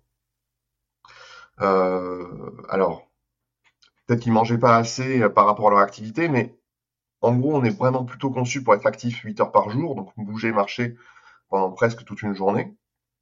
Euh, nos ancêtres, avant que ce qu'on appelle la civilisation, ce qui est en fait la sédentarité, ait lieu, euh, marchaient toute la journée. C'était des nomades. Donc c'est du 8 heures par jour, à mon avis, à très basse densité, zone 1, zone 2, qui serait peut-être idéal. Euh, pour les sportifs qui font déjà leur activité, on considère que, alors, on considère le, les recherches dans le domaine considèrent que le minimum intéressant de zone 2, c'est entre 3 et 4 heures par semaine. Alors, pour pas dégoûter les gens, euh, on dit qu'il faut faire au minimum une heure ou deux par semaine, parce que faire un peu est mieux que rien faire du tout. Mais la réalité, c'est que plus on en fait, mieux c'est. Donc, il y a le seuil minimal, probablement, c'est autour de 3-4 heures. Le seuil maximal, en fait, va dépendre aussi de notre capacité d'endurance, mais probablement qu'on est vraiment conçu pour faire du 7 heures, 8 heures par semaine, par jour, pardon. Euh, simplement, si on fait ça, on peut plus bosser correctement. Donc, si on a un entre-deux, à mes yeux, ce serait faire de une heure par jour de zone 2. Voilà. Euh, Un truc réaliste par rapport au fait qu'on travaille, c'est une heure de zone 2 par jour. Ok, donc potentiellement, euh, si, je suis donc si je suis pas sportif, c'est une heure de zone 2 par jour. Si je suis sportif, euh, c'est potentiellement une demi-heure. Si tu me dis 3-4 heures par semaine, ça fait une demi-heure de marche euh, potentiellement par jour, ce qui est quand même hyper accessible. Euh, ça, ça semble absolument pas euh, abracadabrantesque.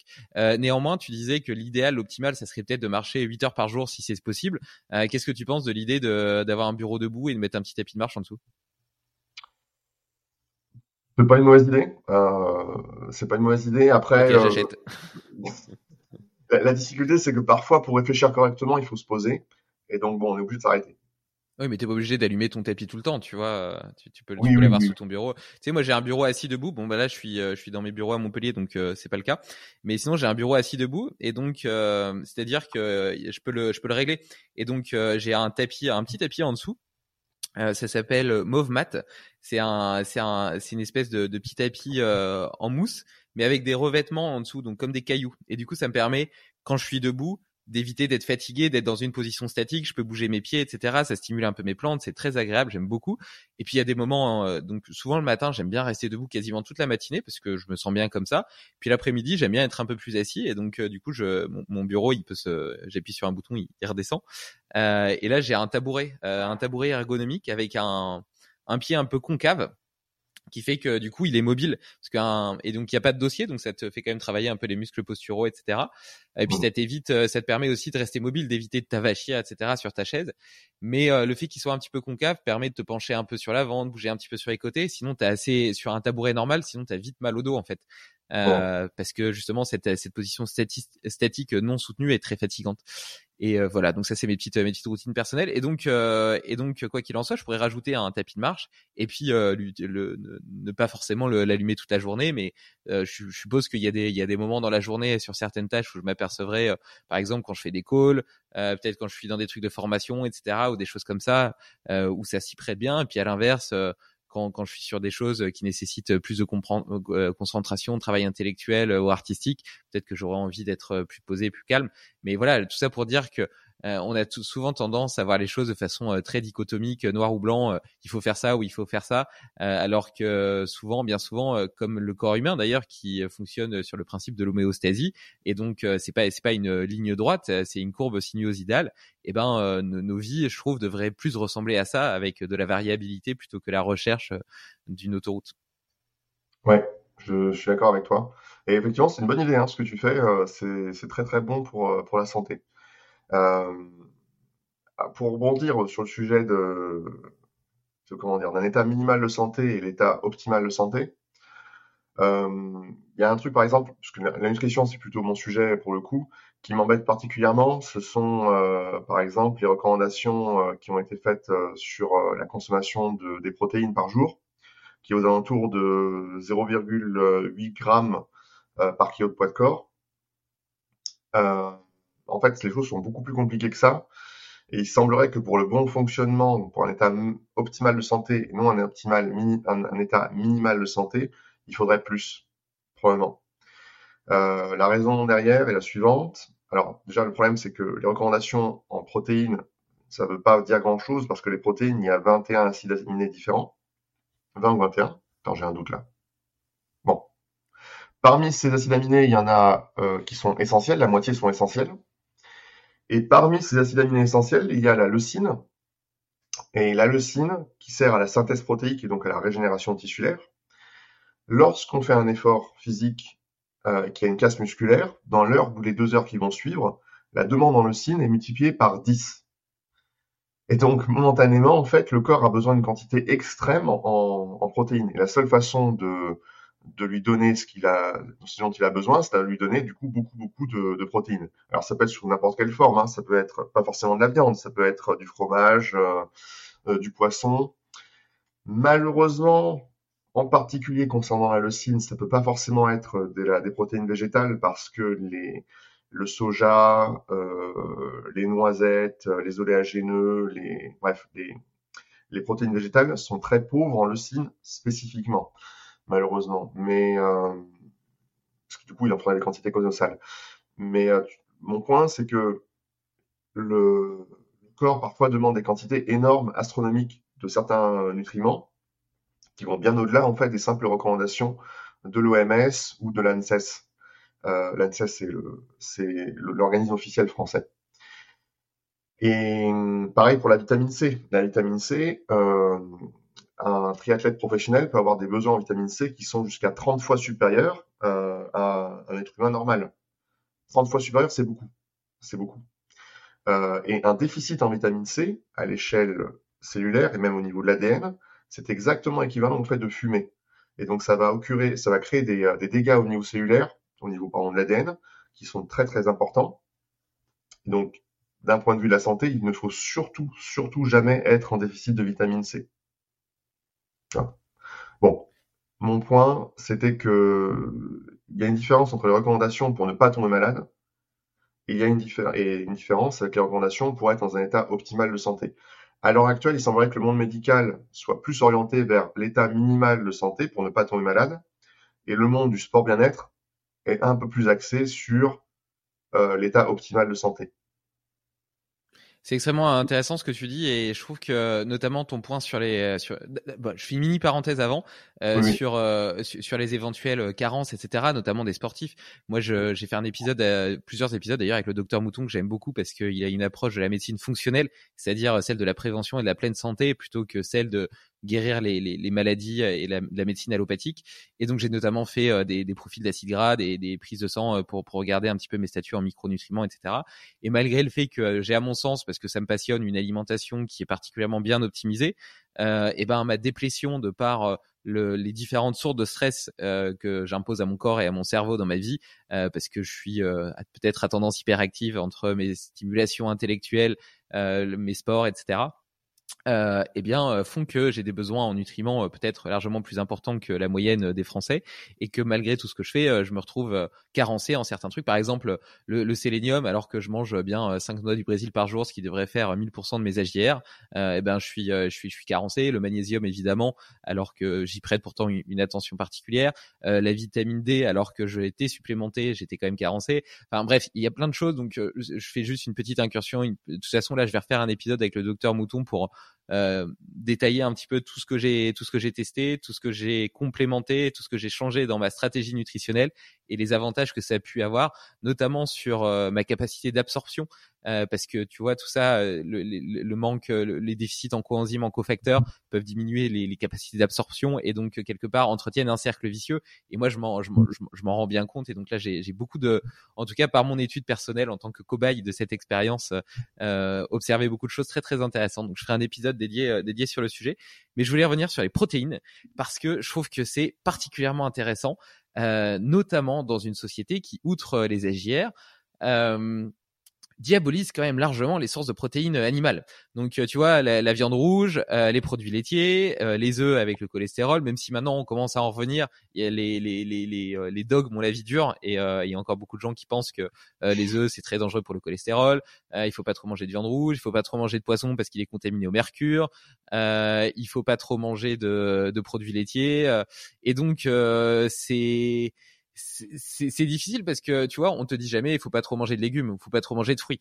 Euh, bon, bah, quoi qu'il en soit, je pense que c'est une très bonne chose de manger beaucoup de fruits et légumes. C'est pas c'est pas ça la question. Mais euh, ce que je veux dire, c'est que les protéines euh, animales, en tout cas, euh, ont, sont relativement diabolisées, quelle, quelle, que soit leur source. Et donc, euh, et donc, je trouve intéressant le fait de remettre. Et donc, comment est-ce que tu fais la balance entre euh, euh, les, les, les, les, risques potentiels euh, de consommer trop de protéines animales et le fait euh, d'être déficitaire en ces mêmes protéines animales. J'ai pas envie de me lancer dans ce débat. ah, si, si, il y a beaucoup de choses à dire, mais euh, je sais même pas par quoi commencer. Euh...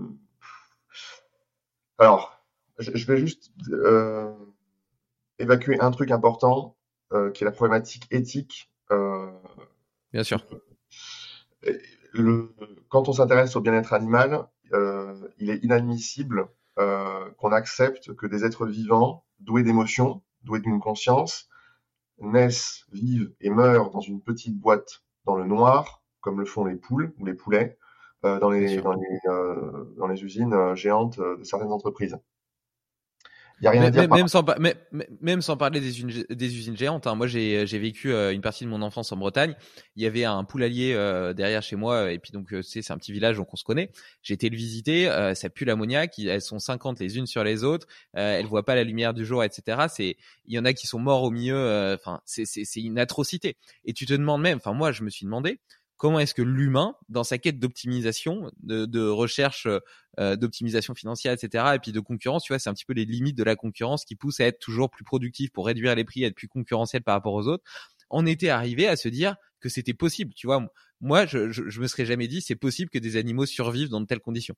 Et évidemment, et, et pour autant, euh, tu peux pas, tu peux pas juger entre guillemets les personnes qui font ça parce que ils sont fils, euh, enfants d'agriculteurs qui eux-mêmes faisaient ça et eux ils voient pas le problème. Tu vois, souvent il manque aussi d'éducation sur ce bien-être animal, sur cette conscience euh, de leurs émotions, etc. Mais par contre, tu fais bien de, le citer. Euh, enfin, moi, je porte un soin particulier à la qualité de la, de, la viande que je consomme. Euh, je, je, le cite souvent, mais je le redis. Euh, j'achète, j'aime bien acheter sur pourdebon.com, qui permet d'acheter directement au producteur des produits bio élevés en plein air, etc. En circuit court, donc en fait, ça coûte même pas plus cher, tu vois. La viande, la viande de bœuf achetée direct producteur via Pourdebon, je la paie 20 euros le kilo, alors qu'elle est bio élevée en plein air, etc. c'est moins cher que chez le boucher. Alors, il y a plusieurs choses à dire, mais déjà, il y a, le problème, c'est que euh, Bon, concernant le, les, gens qui font ça, alors il faut pas leur jeter la pierre euh, simplement parce que il y a un énorme biais cognitif. Le cerveau humain s'adapte facilement à l'horreur. Euh, les gens qui ont connu la guerre vous le diront facilement. Les gens qui ont connu la misère vous le diront facilement. Euh, et simplement, lorsque vous vivez dans un pays en guerre, vous vous habituez aux atrocités au bout d'un certain temps. Euh, le, vous allez en Inde, en Afrique ou dans certains, certains coins euh, totalement démunis et miséreux. Au début, ça va vous choquer, et puis si vous y restez un an, deux ans que vous vivez là-bas, au bout d'un moment, c'est triste à dire, mais le cerveau n'en a plus rien à foutre. Il y a un phénomène d'habituation, et il faut bien comprendre et euh, intégrer ce phénomène d'habituation du cerveau pour juger ou essayer de ne pas juger les gens qui sont dans ce milieu-là. Et donc, euh, faut pas leur remettre la faute par-dessus. Il faut plutôt, plutôt essayer de légiférer à l'échelle euh, gouvernementale. Ensuite, par rapport à ce que tu dis euh, sur le fait de consommer local, etc. Bon, en fait, il y a quand même un problème de fond parce que si tout le monde fait ça, il y a un effet rebond qui se met en place. Et donc, du coup, le, le, coût va quand même augmenter parce que euh, les moyens de production locale seraient totalement dépassés s'il y avait que ça pour nourrir les gens par rapport aux besoins en protéines. Ce qui, du coup, amène à des gros problèmes euh, idéologiques presque sur la question de est-ce qu'on est trop nombreux sur Terre? Euh, pour euh, maximiser notre développement personnel. Euh, bon, ça amène à des grosses questions. Il y a des gens qui, bon, je ne vais pas rentrer dans ce débat-là parce que c'est très très compliqué, euh, mais euh, ça, ça, pose tout un tas de problèmes qui sont non résolus. La viande, en plus, est quelque chose qui, historiquement, dans l'histoire de l'humanité, est un problème. Euh, je prends un exemple, c'est que entre moins 100 000 et moins 10 000 ans avant notre ère, l'humanité et les ancêtres de notre humanité, c'est-à-dire les Homo sapiens, ont décanillé non seulement nos cousins, donc il y a probablement eu du cannibalisme notamment, euh, et tous les très grands mammifères sur Terre, à l'exception de l'Afrique. On les a tous décanillés. Et c'est parce qu'on les a ça veut dire qu'on les a, qu'on les a, qui, qui, se sont éteints euh, suite à l'arrivée de l'homme. Ben, on les a éteints pour les bouffer. Oui, voilà. Euh, donc, on, parce que pour différentes raisons, le fait de manger de la viande nous a poussé, euh, c'est ce qui en partie ce qui a, créé une pression évolutive sur, positive pour nous, pour devenir plus intelligent et pour amener à l'exploration. C'est en partie parce qu'on a consommé de la viande que du coup on a exploré le monde entier. Pour des raisons qui sont pas comprises, euh, le seul coin dans le monde où l'humanité a réussi à vivre en harmonie avec la mégafaune, c'est l'Afrique mais partout ailleurs, on a décanillé euh, la faune, la superfaune. Et on a également, à l'époque, on a donc il y avait Homo sapiens, mais il avait également dix cousins différents. On a décanillé aussi les dix cousins. Alors, il y a eu des mélanges, euh, donc des, des, des, euh, des mélanges du métissage, mais il y a eu aussi du cannibalisme. Et donc la problématique de la consommation de la viande pour notre expansion est une problématique qui ne date pas d'hier ou des années 2000. Elle est très très ancienne et elle est à l'heure actuelle non résolue.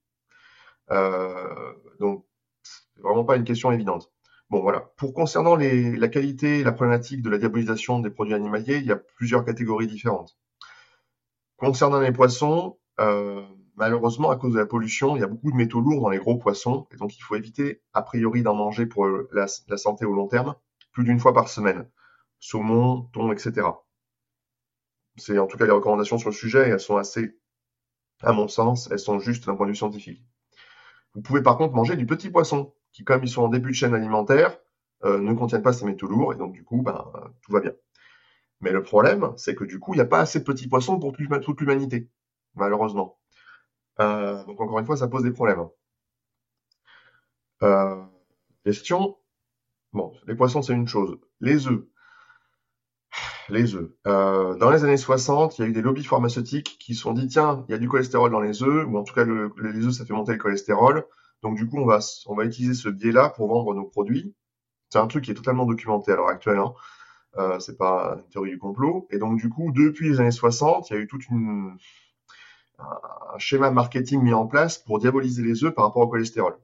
Bon, juste, je, je vais pas en parler longtemps, mais pour qu'on compreniez, la majorité du cholestérol, 95% du cholestérol, est produit par l'organisme. Seulement 5% est absorbé par euh, l'alimentation. Donc les œufs, c'est un non-sujet. La problématique du cholestérol n'a rien à voir avec l'alimentation. La problématique du cholestérol a à voir avec votre mode de vie, votre niveau d'activité physique, et donc en partie à la zone 2. Donc c'est un non-sujet. Donc euh, pour ce qui est de la viande, jusque dans les années 2010, au niveau de la recherche scientifique, il y a des papiers qui confondaient manger de la viande et manger des cheeseburgers, au niveau des papiers américains. Euh, donc forcément, les conséquences sur la santé n'ont rien à voir entre manger un cheeseburger et manger un morceau de viande. Ensuite, il y a beaucoup de choses qui ont été confondues, qui ont été mélangées entre manger de la viande, donc une source de protéines en soi, et aussi les modes de cuisson de la viande. C'est sûr que manger des barbecues tous les jours avec des, euh, des protéines glyquées, donc le côté, euh, les molécules de Maillard, le côté noir, noirci sur la viande, ce truc-là n'est pas bon pour la santé. Mais c'est pas les protéines en soi, c'est juste la modification des protéines par le gras euh, qui est cramé sur la poêle ou sur le barbecue. Et donc, il y a eu une, euh, accumulation de, faux procès faits à la viande à cause de ces choses-là, qui n'ont rien à voir avec les protéines elles-mêmes, mais qui ont à voir avec le mode de cuisson ou les graisses contenues dans la viande. Un exemple sur les graisses, euh, la plupart des, des, euh, des animaux d'élevage sont euh, s'alimentent avec des fourrages secs euh, de réserve, ce qui du coup a pour conséquence que les, la viande soit riche en oméga 6 et en oméga 9. Or, pour des raisons, j'explique aussi ça, mais pour des raisons euh, de santé, c'est mieux pour l'être humain à l'heure actuelle de consommer beaucoup plus d'oméga 3. Les viandes qui sont riches en oméga 3 sont des viandes plutôt sauvages qui mangent des fourrages frais. C'est le cas par exemple en, Afrique du Sud. D'ailleurs, des exemples comiques de ça euh, dans le monde du rugby, des, des, rugby, des sud-africains qui mangent énormément de viande là-bas, qui n'ont aucun problème d'inflammation, qui viennent à Toulouse, euh, qui mangent beaucoup de viande, et qui d'un coup développent des inflammations parce qu'en fait leur viande n'est plus riche en oméga 3, et du coup, comme ils ont un déficit en oméga 3, ils se surinflamment. Donc voyez, il y, a beaucoup de choses qui ne sont pas liées à la viande, et on accuse la viande de ça. Après, du coup, si tu manges des sardines en contrepartie, qui sont des petits poissons, donc pas contaminés, ben, potentiellement, tu équilibres tes profits de l'acide gras oméga 3, oméga 6. Exactement, mais les rugbyman, ils, pour des raisons que, ils adorent bouffer des, des, des, entrecôtes, donc, euh, euh, donc voilà, il y a, y a, ça, il y a aussi la, le fameux truc de manger de la viande, c'est pas bon pour les reins. Alors c'est, non seulement c'est faux, mais en plus, il s'avère qu'on sait maintenant que c'est l'inverse. C'est-à-dire que manger de la viande est protecteur pour les reins et améliore le taux de filtration glomérulaire des reins. Le seul cas pratique où c'est faux, ce que je dis, c'est si la personne euh, a une insuffisance rénale. Et donc c'est une maladie en soi. Donc ça touche une petite portion de la population. Et pour l'immense majorité pour qui euh, les reins sont en bonne santé, euh, manger de la viande, non seulement n'est pas mauvais pour les reins, mais au contraire est protecteur pour les reins d'ailleurs, ça, c'est un truc, c'est un sujet qui fait un peu mal aux véganes en particulier, parce que du coup, ça veut dire qu'en croyant bien faire les choses, en fait, ils bousillent leur fonction rénale sur le long terme. Alors, ceci dit, il faut pas non plus être carniste. Hein. Les carnistes, c'est les gens qui mangent que de la viande, ça c'est n'importe quoi aussi. Euh, pourquoi? Parce que quand on est carniste, on n'a pas des apports en polyphénol euh, ni en fibres euh, qui sont essentiels non seulement pour nourrir correctement notre flore intestinale, mais également pour des systèmes de, réparation au niveau cellulaire que j'expliquerai peut-être un peu plus tard, qui sont primordiaux pour la santé. donc il faut ni être carniste, ni être vegan, il faut manger de tout. Peut-être que euh, avoir une diète entre guillemets cétogène euh, ou euh, paléo entre guillemets, c'est-à-dire avec peu de glucides ou, des glucides réduits. Alors il faut des glucides quand même, hein, et peut-être optimal pour nous. Bon, peut-être. Voilà. Mais en tout cas, ce qui est sûr, c'est qu'il faut manger à la fois des protéines, de la viande ou pas, hein, ça peut être du fromage, voilà. beaucoup beaucoup de légumes et un peu de céréales. Ben voilà, c'est exactement comme ça que je mange. Ça tombe bien. Hein euh, merci, merci, merci Vincent pour, euh, pour, pour ces éclaircissements. On va, on va reprendre un petit peu notre, notre histoire euh, du, du vieillissement et de la façon dont il s'articule au cours de la vie. Euh, tu vois, j'ai 32 ans aujourd'hui. Est-ce que je peux encore espérer devenir triathlète ou, ou faire, faire des Ironman, des ultramarathons ou faire 100 kilos au développé, au développé couché? Alors oui, mais ce sera beaucoup moins violent pour ton organisme de faire 100 kg au développé couché que de faire un ultramarathon ou un Ironman. Hein. Euh, la raison est la suivante, c'est que même si euh, tu développes des qualités cardiovasculaires très élevées pour devenir un excellent athlète d'endurance, les impacts euh, de la course à pied créent des micro-lésions au niveau du tube digestif qui se traduisent à l'issue par exemple d'un marathon pour la majorité des gens qui sortent d'un marathon par une petite hémorragie interne qui met des semaines, voire des mois pour se guérir. Et ça, c'est pas bon du tout pour la santé. C'est quelque chose que la plupart des gens qui se lancent dans le marathon ignorent. Euh, alors, il y a des façons pour de guérir ça euh, par l'alimentation, notamment en consommant du curcuma euh, post-marathon et de la glutamine et aussi un peu des crucifères, mais surtout du curcuma et de la glutamine notamment pour les trucs simples à trouver. À 32 ans, tu es encore largement dans ton pic euh, de forme et tu peux aborder n'importe quel sport euh, sans aucun souci et pouvoir performer à très très haut niveau. Le, ce que montrent les courbes qui relient l'âge et la performance euh, que j'ai étudié à l'INSEP, c'est que lorsque tu as euh, entre 50 et 55 ans, tu ne décrois qu'environ que de 5% par rapport à ton pic de forme euh, de ta vie entière, quand tu as en général entre 20 et 30 ans. Donc à 55 ans, tu es quand même encore à 95% de ton max. Si tu ça veut dire que jusqu'à 50 ans, tu, tu peux continuer à développer euh, ces qualités athlétiques jusqu'à tes 50 ans et ça commence à décroître qu'à 50 ans. Euh, non, non, on, on, atteint un pic entre 20 et 30 ans. Ça dépend des sports, ça dépend des activités, ça dépend des individus. Mais si tu te mets, si tu te mets au sport à 30 ans, par exemple. Alors, si tu te mets au sport à 30 ans, en fait, tu ne fais que rejoindre naturellement ta courbe de performance, mais tu es quand même dans une phase décroissante euh, de tes performances. à, 30 ans, tu es dans un espèce de plateau, encore, très légèrement descendant. ce plateau s'accentue avec les années et commence à s'accélérer considérablement après 60 ans. Euh, mais l'être humain euh, peut faire des choses extraordinaires en termes de, de qualité physique jusqu'à 50, 60 ans en étant naturel, je précise, c'est-à-dire sans prendre de produits dopants euh, ou dangereux pour la santé. Euh, la courbe, l'une des courbes que j'utilisais pour euh, mes étudiants, c'était la courbe en athlétisme pour des courses allant de 400 mètres aux 3000 mètres, type. Sur ces courses-là, on a des courbes de, comment dire, de performance maximale de l'être humain allant donc de 5 ans à 100 ans. Et ce qu'on voit, c'est que les performances à 55 ans sont égales aux performances qu'on a entre 13 et 15 ans. À 13 et 15 ans, tu cours encore très très très bien. Même si t'es pas au même niveau que à tes 25 ans, tu es quand même extrêmement haut dans tes performances. Donc, ça pour dire que tu peux largement faire tout ça.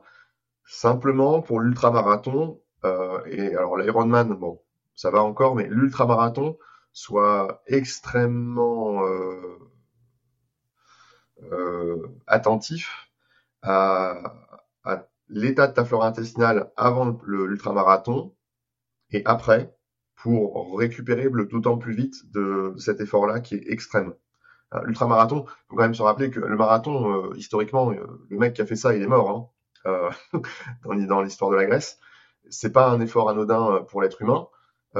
L'ultramarathon, on est dans des domaines d'effort qui sont totalement extrêmes pour la physiologie humaine, faisables. Quand tu parles d'ultramarathon, tu parles d'ultra trail oui. Tu, tu différencies le fait que ce soit sur route ou dans, en nature ou pas Parce que c'est pas tout à fait les mêmes impacts? C'est pas les mêmes impacts, mais la durée est quand même problématique. Euh, les efforts qui durent jusqu'à 6 jours, c'est juste euh, inhumain. Ok. Euh, oui, donc c'est les, les, courses qui durent parfois. Il y a, des, il y a, il y a je me rappelle, une des courses les plus dures qui existent au monde, c'est une course de 500 km dans le désert. Euh, rien que d'y penser, moi, ça me, ça me, ça me donne de la spasmophilie. La spasmophilie. Le marathon des sables. Hein? C'est le marathon des sables? Le marathon des sables? Mais le marathon des sables, c'est juste un marathon, je crois. Euh, non, non, non, c'est sur plusieurs jours et ils, ont, euh, ils font 50-60 km par jour dans le, dans le désert pendant plusieurs ah oui, c'est ça, c'est ça. C'est une course de 500 km dans le désert. C'est quelque chose qui est totalement extrême pour l'être pour humain.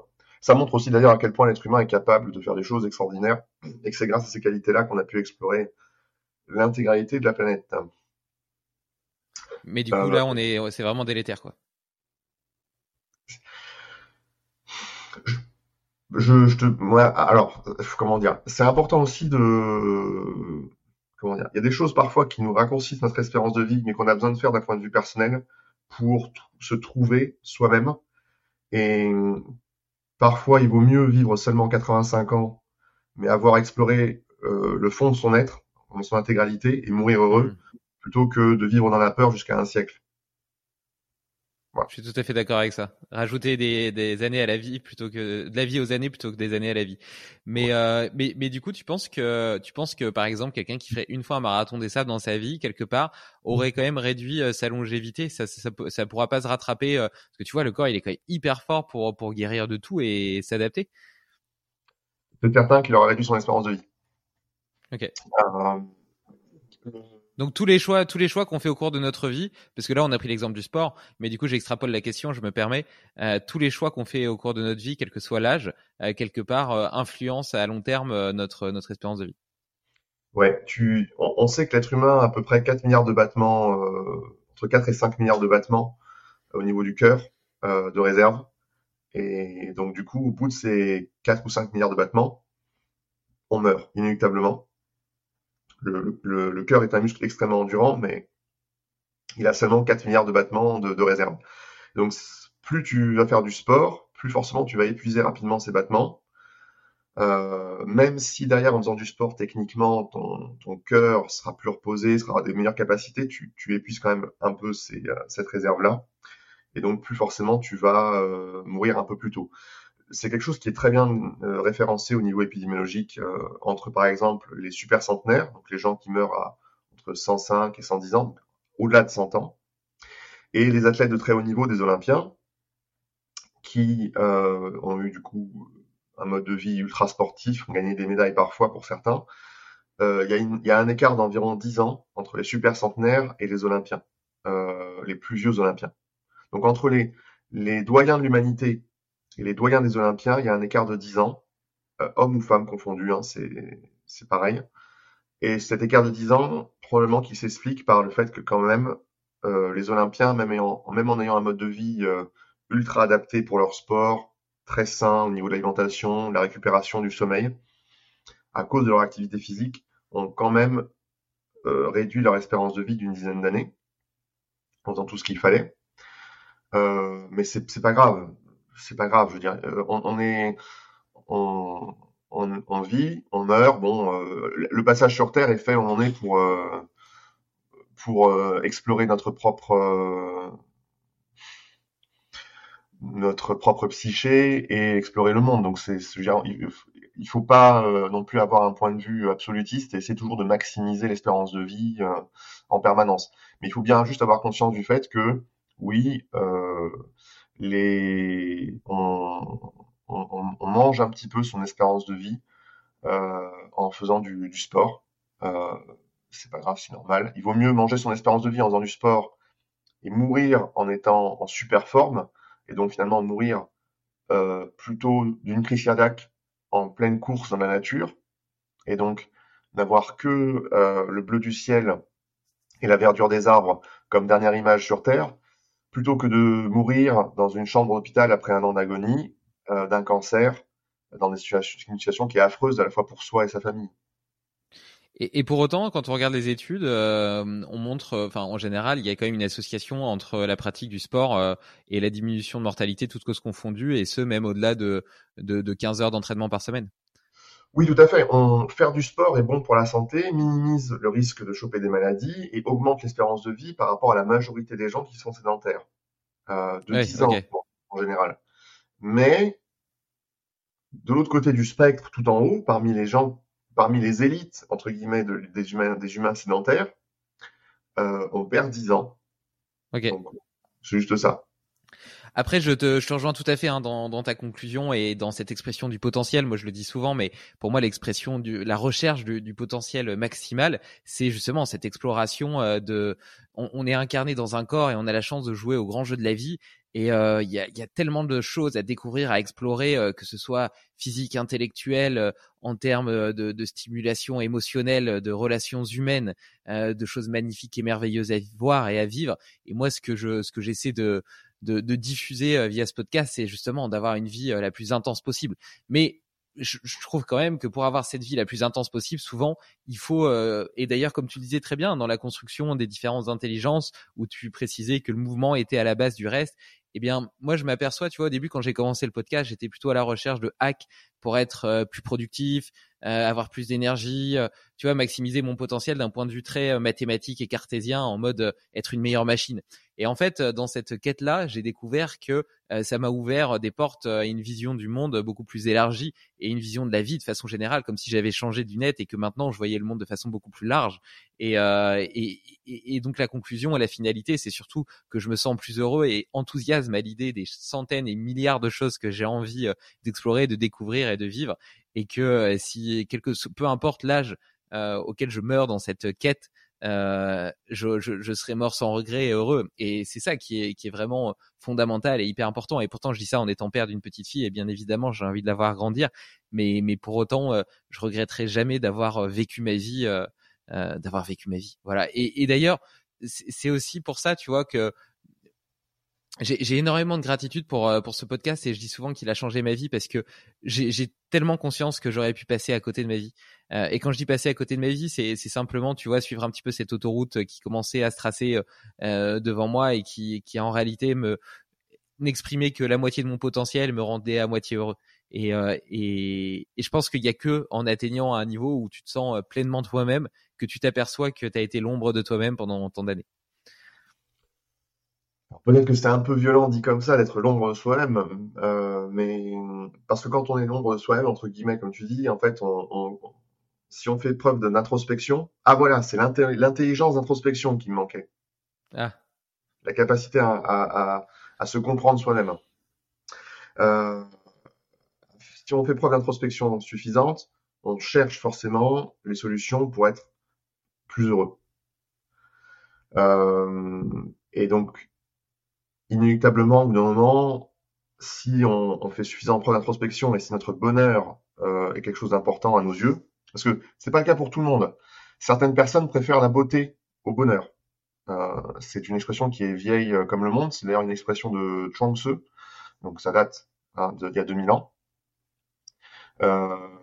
Mais pour ceux qui veulent atteindre le bonheur, ben ils font comme toi, du coup, ils font preuve d'introspection et puis ils mettent en place les, les choses qu'il faut pour à un moment donné euh, atteindre. Euh,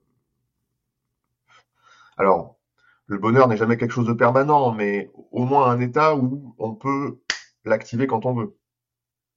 Tu vois ce que je veux dire? Tout à fait. C'est une homéostasie comme toutes les autres choses de la vie. Ouais, c'est ça. Euh, après le comment dire le c'est compliqué. C'est un sujet, à mon avis, qui est très euh, philosophique et très très complexe, donc il faut prendre des pincettes. Mais euh, le nous, on a la chance d'être euh, nés dans un pays très développé où on a pu faire des études, donc comprendre la complexité de ce monde et donc avoir le potentiel de, si l'on si l'on le souhaite, d'atteindre un niveau d'introspection et de compréhension du monde qui nous rend heureux et qui nous permet de nous développer comme on a envie. Et malheureusement, c'est pas le cas de tous les êtres humains sur Terre. Euh, néanmoins, euh, on peut trouver le bonheur dans beaucoup de choses, même quand on est. Alors, c'est difficile parce que nous, on est particulièrement privilégiés. Donc, je, dis ça. C'est difficile de dire les choses que je vais dire en étant à ma place ou à ta place parce qu'on est particulièrement privilégiés tous les deux. Mais quand on vit dans un pays pauvre et en guerre,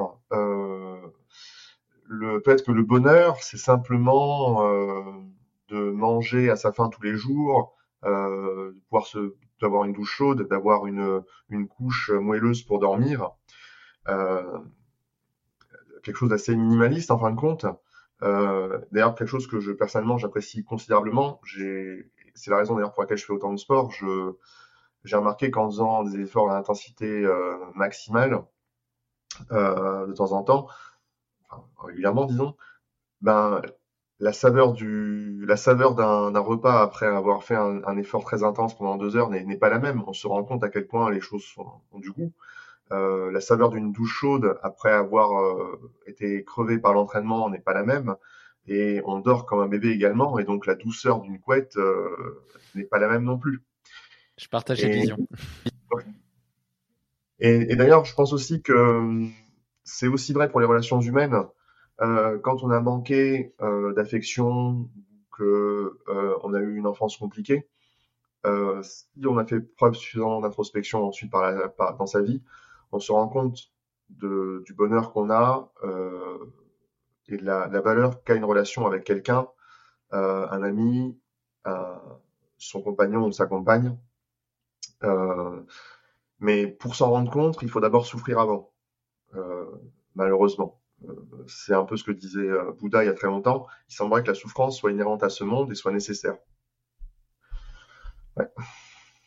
Ouais, bah, il y a aussi une question, tu vois, de biais de contraste, etc. Euh, euh, il y, a, plein de phrases qui, schématisent ça, tu vois. C'est pas la, c'est pas le chemin qui est difficile, c'est la difficulté qui fait le chemin, ou encore, euh, euh, tu vois, euh, le travailler la force, ça diminue le RPE de la vie, ou ce genre de choses, tu vois. Et, et ouais, mais ça, ça, a tendance à se confirmer pas mal. Enfin, en tout cas, moi, moi, je, je, je, je trouve que, je trouve que dans ma vie, en tout cas, ça s'est, plutôt vérifié.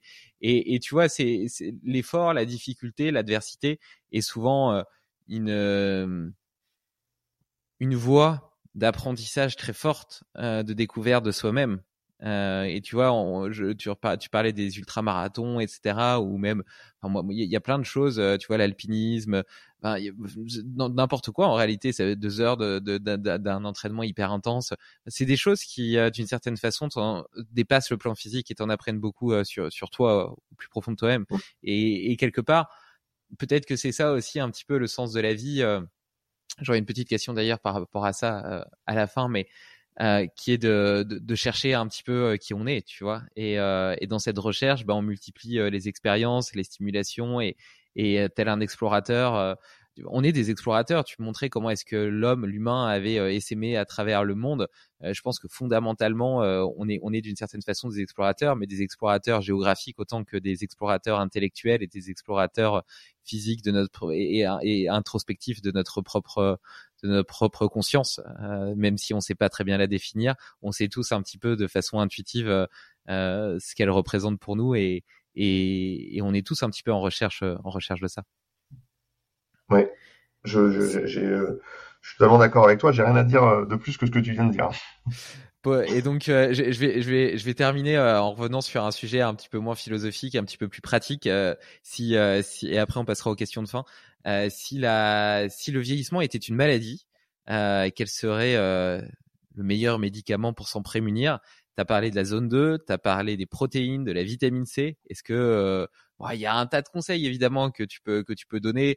Euh, tu vois, j'ai déjà enregistré. Tu dois être peut-être le 55e, 56e invité, donc tu te doutes bien qu'on a déjà parlé de, de, pas mal de sujets.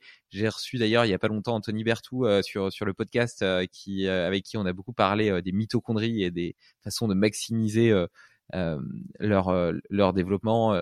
Et lui, il conseillait, bon, tu, tu vois, t'as, as, tout ce qui est lié à l'hormèse, tu as le fait de manger beaucoup de fruits et légumes. Il conseillait entre 800 grammes et 1 kg de fruits et légumes par jour, ce qui peut paraître énorme pour la plupart des gens. Euh, tu as évoqué aussi le régime cétogène ou en tout cas low carb que j'ai beaucoup que j'ai beaucoup approfondi avec le, le, docteur Mouton notamment, mais avec plein d'autres aussi.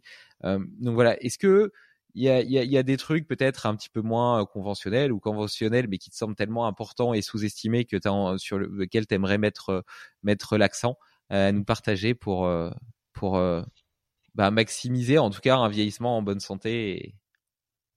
Alors, oui, le, vieillissement n'est pas une maladie. Le vieillissement est un processus naturel qui fait partie de la vie. Bon, mais après, pour vivre et vieillir en bonne santé, alors, les marqueurs fondamentaux du vieillissement, donc les choses qui expliquent le vieillissement, en 2023, on sait qu'il y en a 12 à l'heure actuelle, 5 qui sont fondamentaux, 7 qui sont entre guillemets secondaires ou qui sont des réponses à ces 5 fondamentaux. Euh, et donc chacun de ces marqueurs apporte leur lot de réponses pour mieux vieillir un truc qui, est redondant quasiment à tous les marqueurs, ce sont les mitochondries et la qualité des mitochondries. Donc, ça passe malheureusement par un truc basique, c'est maximiser l'activité physique de basse intensité. Un second marqueur qui est fondamental, qui est pas forcément commun à tous, mais qui est commun à une bonne partie d'entre eux, c'est la qualité de notre flore intestinale. Et donc avoir une flore intestinale et un endothélium de qualité, ça passe par manger des fruits et légumes, ça passe par euh, consommer des épices, consommer des, euh, des piments ou des choses qui sont un peu pimentées parce que c'est fongicide et bactéricide. Euh, les trucs comme le curcuma notamment permettent de guérir, aider à la, guérison des, micro-lésions euh, de l'endothélium. Donc c'est très très puissant ça. Un autre truc qui joue euh, un rôle fondamental, ça va être euh, la qualité des membranes cellulaires de nos cellules la qualité des membranes cellulaires dépend euh, très fortement de la proportion d'oméga 3 que l'on absorbe dans notre alimentation. Et à l'heure actuelle, la, recherche scientifique n'a pas trouvé de seuil maximal pour la quantité d'oméga 3 à absorber. Euh, dans les années 80, ils avaient fait un test rigolo. Ils avaient pris des gens pour, pour, euh, pour faire des prises de sang, pour savoir si le cholestérol et d'autres marqueurs sanguins allaient être modifiés en prenant une quantité astronomique d'oméga 3 par jour. Ils leur ont fait prendre l'équivalent de 100 gélules, 500 millilitres d'huile de, saumon tous les jours pendant 4 semaines. C'est ridicule. Les, quand, quand, vous prenez, si vous vous complémentez en, oméga 3, vous savez que vous prenez entre 2 et 4 gélules par jour grand maximum. Là, on leur a fait prendre 100 par jour. La conséquence de cette étude-là, c'est que la seule chose qui a été euh, négative d'un point de vue de la santé, c'est juste l'inconfort digestif. Ça montre à quel point, du coup, les oméga 3 sont extrêmement puissants pour la santé, pour tout un tas de raisons. Euh, ensuite, pour éviter, pour prévenir la maladie neurodégénérative, euh, il faut faire des efforts de force, euh, donc soulever lourd de temps en temps. powerlifting si vous aimez, haltérophilie si vous aimez, de la musculation simple, un peu lourd si vous préférez aussi en guidé, si vous pouvez penser que le reste est, trop dangereux ou que vous avez peur de vous blesser. Euh, au niveau des maladies métaboliques, obésité, diabète, etc., c'est pas compliqué. Il faut éviter de manger du trop de sucre et trop salé. Alors, c'est pas compliqué en théorie. Hein. Puis évidemment, quand on voit passer euh, un gâteau, on est là. c'est compliqué. Ça dépend des gens. Des gens, certaines personnes sont particulièrement sensibles à ça. C'est pas forcément évident. Euh, mais il faut essayer de minimiser euh, les apports en sucre rapide. Pas, je, je dis sucre rapide et non glucides. Euh, manger des céréales complètes, c'est plutôt bon pour la santé. Euh, ça nous donne de l'énergie. Mais par contre, les gâteaux, les sucreries, les boissons sucrées, les chips aussi, tout ça c'est très très très mauvais. Et le mieux, c'est d'en jamais jamais en manger. Le pain? comment? Le pain? Le pain complet, semi-complet, oui. Le pain blanc dans une certaine proportion, euh, pas trop souvent, mais oui, pas de souci. Euh, non, je parle vraiment du sucre, euh, les bars, euh, les, trucs industriels. Le, mieux, c'est de vraiment juste jamais en manger. L'alcool, on a droit, il semblerait, à une dose de 100 mg, non 100 grammes pardon, par mois, pour que ce soit bénéfique pour la santé. 100 grammes par mois, ça représente en gros une pinte, deux pintes, ça dépend comment on voit les choses, par mois. Euh, et ça, il semblerait que ce soit bénéfique pour la santé. Donc l'alcool de manière extrêmement modérée, une fois par mois, ce serait bénéfique. Plus, c'est négatif. Bon, là, je, te donne vraiment les axes. c'est. Ouais. Euh, il y a ça. Ensuite, un régime alimentaire qui a fait ses preuves sur plusieurs marqueurs de vieillissement cellulaire différents, c'est le régime méditerranéen. Euh, le, un des grands monsieur du, du régime méditerranéen qui l'a vraiment euh, mis sur un piédestal et a démontré ses effets sur le plan scientifique, c'est Michel Delorgéril, qui a écrit un bouquin d'ailleurs qui s'appelle, je crois, Le nouveau régime méditerranéen, qui est un excellent bouquin euh, sur le sujet, qui est facile à lire et dans lequel on comprend en fait les mécanismes et comment on, peut faire pour manger soi-même euh, de manière saine et simple. Et euh, ouais, avoir un régime méditerranéen d'ailleurs euh, permet entre guillemets d'augmenter l'espérance de vie entre un an et demi et deux ans.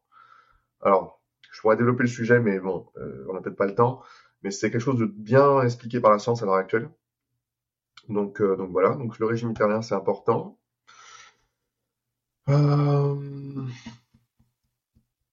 D'ailleurs, le régime méditerranéen, au final, rejoint pas mal de trucs que tu disais plus tôt sur la part de fruits et légumes, de bons, de bons acides gras, d'oméga 3, de poisson, d'huile d'olive. tu vois, pas, pas, de, pas de, pas de, pas de sucre rapide, assez peu de sucre rapide, etc. Enfin, voilà, ça, ça, ça rejoint aussi pas mal des, des recommandations que tu, que tu disais un petit peu plus tôt. Oui, ça, paraît, ça paraît cohérent. Ouais, c'est vrai. Et et alors ensuite, alors, le truc c'est qu'il y a deux modes. Il y a le mode où on est euh, en bonne santé jusqu'à 50-60 ans, et ensuite à partir de 60 ans, on a des carences physiologiques fonctionnelles qu'on ne peut plus compenser par l'alimentation, euh, notamment les carences en ubiquinol et en, en NAD+ dans les cellules. Euh, L'ubiquinol est une molécule qui sert au cycle de Krebs et dans la chaîne de transport des électrons dans les mitochondries. Donc elle sert, elle est utile, elle est essentielle à, la transformation de l'oxygène qu'on absorbe en énergie par les mitochondries. Et on est en déficit de cette molécule quand on vieillit. Et en déficit grave, c'est-à-dire que quand on a 80-85 ans, euh, on peut en avoir jusqu'à 10 à 20 fois moins de ce qu'on en avait quand on est jeune. Et donc la seule solution qu'on ait à l'heure actuelle, parce que c'est pas quelque chose que l'on peut récupérer par l'alimentation, c'est de se complémenter en ubiquinol quand on est âgé. Euh, et ça coûte cher, ça coûte, euh, c'est de l'ordre de 1 euro la gélule. pour te donner une idée, de 200 mg, sachant qu'il faut se complémenter quand on est vu à hauteur de 5, de, entre 500 et 1000 mg. Donc ça revient, tu vois, à quasiment du 5 euros par jour. C'est un repas en plus quasiment. Donc c'est très cher et tout le monde peut pas se le permettre, malheureusement. Et le second point, du coup, c'est le NAD+, qui est une molécule qui sert un peu de... C'est une espèce de pièce d'échange, de pièce de monnaie d'échange au niveau cellulaire, euh, qui a tout un tas de fonctions sur tout un tas de métabolismes différents. Et pareil, la concentration de NAD+, diminue quand on vieillit, et malheureusement, ça a des conséquences sur la réparation de l'ADN et sur tout un tas de choses importantes dans la cellule. Euh, et une façon de... Euh, alors, le NAD+, en fait, en partie produit par notre flore intestinale, donc c'est important pour de la garder en très bonne santé très longtemps. Mais quand même, on est en carence quand on vieillit, euh, après 60 ans, et donc on peut se complémenter en NMN, en nicotamine dinucléotide, et euh, pour justement rehausser ces, euh, ces, euh, cette concentration de, de NAD+, puisque le NMN est un précurseur du NAD+. La conséquence qui a été observée, c'est que euh, il y a une, le, la VO2 max des personnes âgées remonte. Et d'ailleurs, même pour les personnes plus jeunes, c'est quasiment un produit dopant parce que l'agence mondiale antidopage se tâte à la bannir. Alors, elle se tâte à la bannir parce qu'on ne connaît pas encore les effets à long terme, euh, que c'est le principe de prudence et de précaution qui veut ça, mais euh, ça augmente la VO2 max même chez les cyclistes pro. Donc c'est très très efficace. C'est très très efficace. Et donc chez les personnes âgées, c'est très très, ça peut être très important si on en manque d'en avoir. Euh, voilà. Donc je, y avoir d'autres trucs hein, essentiels, mais les deux qu'on oublie un peu quand on est âgé, je pense, c'est du biquinol euh, et les précurseurs du NAD+. Et voilà. Je, je m'arrêtais là. Super intéressant. Non, mais c'est cool. En plus, tu as, as, exploré un petit peu large avec des conseils concrets, etc., facilement applicables. C'est hyper, hyper intéressant. Je te remercie pour cette, euh, pour cette prescription euh, médicale euh, de plus haute, de plus haute importance. non, mais, non, mais je dis ça, dis ça parce que ça, ça colle avec le, le, la façon dont j'ai introduit le sujet en disant si le vieillissement était une maladie. Mais j'ai bien compris que euh, tu, tu, te, tu, tu, ne t'exprimais pas en tant que, que, que, médecin, mais bien en tant que chercheur qui met en perspective euh, les différentes recherches qu'il a pu faire pour proposer euh, des conseils d'utilité publique. merci, Mais oui, oui, euh, oui d'ailleurs, un dernier, dernier point, c'est que le, je ne suis ni médecin ni nutritionniste. J'enseigne aux nutritionnistes, à des gens qui vont devenir nutritionnistes. Mais si la nutrition typiquement est un sujet complexe, on, a, on croit que c'est simple parce qu'on mange tous les jours et c'est proche de nous si vous considérez que euh, vous voulez améliorer votre santé, pas forcément, c'est pas forcément une question de poids, hein, c'est juste une question de santé. Je vous conseille vivement d'aller vous rapprocher d'un nutritionniste compétent pour qu'il vous permette de faire un équilibrage alimentaire. Parce que tout seul, c'est très compliqué. Et si les nutritionnistes font jusqu'à 5 ans d'études, c'est pas pour rien, c'est parce que c'est un sujet qui est très complexe. Tu fais bien de le rappeler. Ça pourrait être le, le, conseil supplémentaire, allez voir un nutritionniste une fois dans votre vie, même si vous n'êtes pas en surpoids. Il y a forcément des choses à améliorer, à optimiser pour viser la pleine santé plutôt que simplement la santé minimale, comme tu l'as bien précisé. Je te propose qu'on passe aux petites questions de fin. Euh, la première, euh, est-ce que t'as, qu'est-ce que tu as fait ce matin? Est-ce que tu as une petite routine matinale euh, que tu fais le matin pour être plus en forme Alors oui, ça dépend des matinées, ça dépend de ce que j'ai à faire après. Euh, le lundi, c'est le, le, jour des enfers parce que je fais un bi-quotidien extrêmement violent. Je fais du sprint. Après, après notre podcast, là, j'ai un sprint all-out sur Hammer. C'est mon, mon, mon, sport. Je suis euh, triple champion de France et vice-champion d'Europe en aviron indoor. Et euh, du coup, le lundi, c'est le jour du sprint euh, à intensité max. Donc, il faut que je me mette dans un état mental très particulier. Et donc, euh, j'ai une petite méditation à faire. J'ai un travail respiratoire à faire, d'ailleurs, que m'a donné Sean Seal avec le Breathe Way Better. Euh, donc, ensuite, donc, je fais cet entraînement-là. Euh, je fais ensuite une séance de prépa physique euh, dans ma salle altéro. Euh, L'après-midi, ensuite, alors normalement, je travaille, mais là, aujourd'hui, non. donc, du coup, je vais pouvoir la consacrer à la récupération, à manger mieux, à travailler un petit peu à la maison, dormir si j'en ai besoin. Et le soir, c'est reparti pour une autre session, euh, cette fois sur ski erg. Et euh, pareil, j'ai une routine un peu spéciale pour me mettre dedans, pour me concentrer, parce que dans le domaine du sport, qu'on soit au niveau ou au niveau amateur, la meilleure façon de créer des adaptations pour progresser, c'est d'être capable d'atteindre un focus mental parfait. Et c'est quelque chose qui est très très très compliqué à, à, obtenir et qui demande beaucoup de discipline. Donc il faut se trouver des petites routines. Euh, alors, ça peut être euh, par des phrases clés qu'on se répète, euh, ça peut être par un, le discours de quelqu'un qui nous inspire. moi en particulier, je suis capable de switcher en mode d'un mode entre guillemets gentil prof à mode la guerre pour les enfers, simplement en écoutant David Goggins, je crois qu'il s'appelle comme ça, qui est un, qui est un quelqu'un qui est capable de motiver considérablement par ses discours euh, les gens, euh, qui est très connu hein, d'ailleurs. Hein, euh, c'est un Anglais qui performe, qui, font des, qui fait des, records un peu partout, qui est spécialisé en, prépa mentale. donc voilà, ça c'est ma façon de, switcher. J'ai aussi des musiques pour me switcher, pour me galvaniser. J'ai, alors ça, ça passe c'est motivationnel pour l'effort, mais il y a quelque chose par exemple qu'on, comment dire, qui est pas forcément, euh, comment dire. On, on, peut croire que pour faire un effort extrême, il faut essayer de se durcir comme du métal euh, et donc se couper des émotions. J'ai appris avec les années que c'est l'inverse. En fait, il faut complètement embrasser ses émotions. C'est pas grave de pleurer, c'est pas grave de. Il faut accepter ça.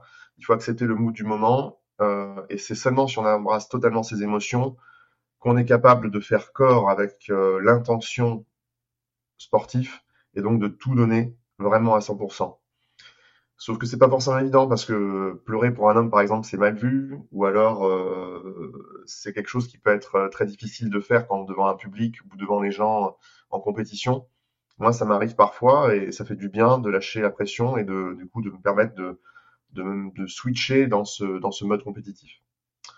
Euh, donc voilà, j'ai plein de routines, hein, ça dépend vraiment des jours, mais je donne juste un, quelques exemples là.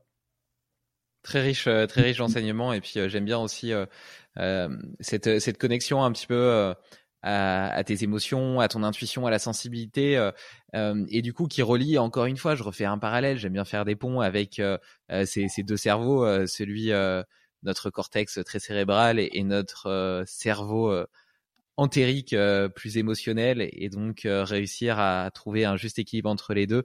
Euh, comme tu le montres, et eh ben peut-être permet justement la pleine expression de notre potentiel parce que on, on utilise la totalité euh, des, des voies de, de conversation euh, de, de, notre corps. Ben, en, en, sport, ça s'appelle le flow, euh, ouais. pas mental. Et euh, c'est très difficile à atteindre le flow, cette espèce d'état où on a presque plus conscience de soi-même parce que on ne sent plus limite entre la fin de son corps et le début du reste. Euh, c'est un état presque, c'est presque une transe en fait. Transcendantal, euh, ouais. Ouais, euh, c'est quelque chose de très réel. Hein. Je, je sais pas du tout ésotérique hein, ce que je vous raconte. Je l'ai même vécu plusieurs fois dans, dans ma vie. Et, euh, et d'ailleurs, c'est peut-être aussi pour ça que d'ailleurs je suis accro au sport parce que j'aime retourner à cet état-là pour essayer de comprendre des choses sur moi-même et quelque chose est un de mes objectifs de, de vie. Mmh. Mais c'est quelque chose de très difficile et euh, malgré que je fasse du sport 20 heures par semaine, j'arrive à atteindre cet état-là peut-être euh, deux, trois fois par an seulement. Donc c'est compliqué, c'est vraiment difficile.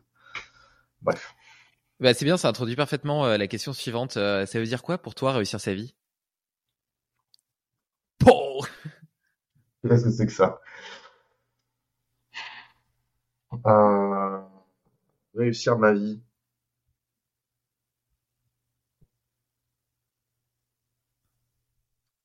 Alors, euh, je vais te dire ce que je dis à mes étudiants pour, euh, que ça serve de digression à ce que je vais dire après. Euh, quand mes étudiants ont des problèmes motivationnels pour leurs études, parce que quand on est jeune, on a envie de sortir, s'amuser et moins étudier, je leur demande la chose suivante, c'est pourquoi est-ce que vous êtes ici, là, maintenant avec moi? Bah, Du coup, ils vont me dire pour faire, pour, bah, pour suivre le cours. Oui, mais d'accord, mais pourquoi est-ce que vous suivez ce cours-là? Bah, Parce qu'on va avoir une bonne note à l'examen. Pourquoi est-ce que vous voulez une bonne note à l'examen? Ben, Parce qu'on va avoir notre diplôme. Pourquoi est-ce que vous voulez avoir le diplôme? Ben, Parce qu'on va pouvoir travailler. Ah, très bien, mais pourquoi vous voulez travailler? Ben, Parce qu'on veut acheter une maison. Euh, pourquoi vous voulez acheter une maison? Ben, Parce qu'on veut fonder une famille. Pourquoi vous voulez une famille, fonder une famille? Ben, Parce que ça fait partie de la vie et que c'est comme ça qu'on est heureux. D'accord? Mais pourquoi vous voulez être heureux? Alors, c'est là que ça bloque, en général. Euh, et ça, ça bloque également à l'étape d'avant. C'est-à-dire que beaucoup d'étudiants ne savent pas pourquoi ils font tout ce qu'ils font. Et en fait, le final, au final, on fait tout ce qu'on fait pour être heureux ou chercher à atteindre une forme de bonheur dans sa vie. Et une étape supplémentaire à ça, quand on est conscient de ça, euh, et qu'on est adulte, et relativement mature sur le sujet, c'est de réfléchir à pourquoi est-ce que l'être humain et pourquoi soi-même on cherche le bonheur. Euh, Ma réponse à moi, c'est qu'on cherche à être en harmonie avec le reste du monde, d'une certaine manière. Euh, mais c'est une réponse qui, euh, qui est seulement partielle. Et euh, disons que j'ai une appétence très forte pour tout ce qui est philosophie, bouddhisme et compagnie. Euh, donc pour la métaphysique et euh, pour les réflexions, le lien entre soi et le non-soi, donc le reste du monde. Et c'est un, c'est une quête inachevée à l'heure actuelle pour moi. Hein, donc je n'ai pas de réponse à ça, mais disons que le but, en tout cas de ma vie, est de mieux comprendre euh, les interactions du soi et du non-soi et de l'ensemble des deux. Ce qui, recoupe aussi un petit peu avec nos discussions au début du podcast euh, sur euh, les liens entre la physique quantique, la biologie et puis les, les, les, les implications que la façon dont on, dont on voit et perçoit le monde peuvent avoir sur sa réalisation et puis euh, et puis sur les autres autour de nous. Aussi, ouais. Et puis après, bon, malheureusement, enfin malheureusement on dit ça, non c'est pas malheureusement, mais il faut bien avoir conscience des limites de la science par rapport à ça, et c'est là où la philosophie commence. Euh, il y a des mmh. choses pour lesquelles la science n'a pas accès par construction, et des choses auxquelles la philosophie n'a pas accès par construction, et mélanger les deux et euh, comment dire et euh, permet de de dépasser les faiblesses de l'un ou de l'autre, à mon sens, pour le développement personnel, et d'ouvrir des, euh, des portes de réflexion qui sont bien plus, bien plus grandes. Ouais, très intéressant. Euh, sur euh, pour revenir à quelque chose de plus matériel, de plus terre à terre, est-ce qu'il y a un ou plusieurs outils d'ailleurs que tu utilises dans ton quotidien et qui t'aident à exprimer pleinement ton potentiel? Un outil. Euh, ouais, je sais pas. Est-ce que tu es fan d'Interhagen Ah oui. Hein, bah... ou, même un outil qui soit pas qui soit qui soit pas matériel. Hein. T'as déjà parlé quelque, un petit peu de tes routines tout à l'heure, mais des outils, j'en ai plein. Euh, bon, j'ai mon rameur là. c'est mon outil de travail presque. Euh, oui, tiens, c'est vrai qu'on n'a pas parlé de ça, mais un, problème, quelque chose qui a été longtemps un problème pour moi dans, ma vie et qui s'est résolu il y a seulement quelques années, ça a été le sommeil. Euh, quelque chose de très important. Et depuis que j'ai acheté un réveil lumière et que je me réveille seulement par la lumière, du coup, j'ai considérablement régulé mon sommeil. Du coup, hmm. je suis beaucoup plus reposé, donc beaucoup plus à même de réaliser mes, des, choses dans la journée. Et donc, ouais, le, réveil lumière a été un game changer pour moi, euh, qui était que je sous-cotais énormément. Cool. T'aurais un défi à proposer à nos auditeurs pour les 15 jours à venir, quelque chose qui leur permettrait d'expérimenter une nouvelle habitude qui pourrait changer leur quotidien? Ouais, euh, j'en ai plein. Euh, alors, j'en ai deux petits qui sont gentils. Le premier va concerner le système cardiovasculaire. C'est lorsque vous baladez, de garder la bouche fermée. Et ça fait en même temps office de méditation, parce que du coup, vous pouvez pas parler. Et donc, de vous faire une petite balade de 20-30 minutes, hein, ça suffit, en gardant la bouche fermée et en ne disant rien et en essayant de penser à rien. Donc, vous faites passer simplement votre, euh, votre petite balade à observer le reste du monde et à couper le mental. Ça servira en même temps à maximiser le développement de l'oxyde nitrique dans vos vaisseaux sanguins et à faire un peu de zone 2. Et en même temps, ça vous servira de conditionnement mental pour apprendre à faire silence. Parce qu'il n'y a qu'en faisant silence en soi qu'on est capable ensuite de maximiser son attention sur quelque chose de vraiment important. Top, magnifique. Magnifique. ça me laisse bouche bée, tu vois. Est-ce que tu as un prochain invité à me recommander? Bah Sean, du coup. Sean, allez, parfait, nickel. Euh, Est-ce que tu, euh, tu donc tu, nous as apporté plein de choses hyper intéressantes. Est-ce que euh, tu peux, tu peux, on, peut travailler avec toi d'une façon ou d'une autre euh? alors, ben, je fais du coaching et je donne des séminaires euh, pour les gens que ça intéresse en rameur ou euh, sur des sujets plus vastes qu'est le sport santé. Euh, on peut me contacter sur Instagram via mon Insta qui est VinElf Standard. Je te donnerai l'intitulé exact après si tu veux. On le mettra en lien dans les, dans les notes de l'épisode. Ouais, merci. Et, et après, du coup, oui, je, je, vous pouvez me contacter par Instagram. Je suis assez, assez réactif par rapport à ça. Euh, voilà. Cool. Euh, je te propose de faire un petit check-out en écho au petit check-in qu'on a fait en début de podcast. Euh, comment tu te sens maintenant? Est-ce que tu te sens rempli d'énergie pour faire ta séance de sprint sur ton concept 2 ou pas? Là, je me sens, je me sens bien, mais maintenant que tu me dis qu'on est sur la fin, j'ai un, j'ai un switch dans ma tête qui s'occure, donc je suis intérieurement moins bavard et, et de plus en plus concentré. ça, c'est un biais, hein, parce que c'est l'habitude de l'entraînement. Après, oui, là, je, me, je suis vraiment très heureux d'avoir eu cette conversation euh, avec toi. On a discuté de plein de choses et, et pas seulement euh, du vieillissement cellulaire. On a, on a élargi un peu le sujet. Euh, c'était très plaisant. Et euh, du coup, on va pouvoir avoir une belle journée maintenant. On a bien entamé la journée. Écoute, pour ma part, ça a été aussi un véritable plaisir de faire ta connaissance. Euh, je trouve que la, diversité et la précision des connaissances que tu as pu apporter est vraiment hyper hyper intéressant tu vois. Pour quelqu'un de passionné comme moi c'est c'est vraiment très très précieux. T'apportes euh, de nouveaux regards sur un tas de sujets qui sont encore euh, en construction dans ma tête. Euh, il y a eu des des, des des des choses très, terre à terre avec des conseils précis à implémenter. Je retiens notamment le travail de zone 2 avec quelques quelques objectifs hebdomadaires à atteindre. Toute la posologie que que tu as proposé pour pour vieillir en bonne santé, euh, puisqu'on peut pas l'arrêter. Euh, et en même temps, on a pu ouvrir sur plein de sujets philosophiques, cette discussion autour de la physique quantique, etc. C'est vraiment extrêmement riche, très très intéressant. Donc un grand grand merci Vincent d'avoir participé à ce podcast et d'avoir été aussi généreux dans les informations que tu nous as offertes. Ben, merci à toi de me donner l'opportunité et d'avoir créé ce, ce podcast. Cool. À bientôt. Bye. Salut David. Tu connais l'effet papillon? Un battement d'aile peut changer le monde. Alors si cet épisode t'a plu, partage-le autour de toi.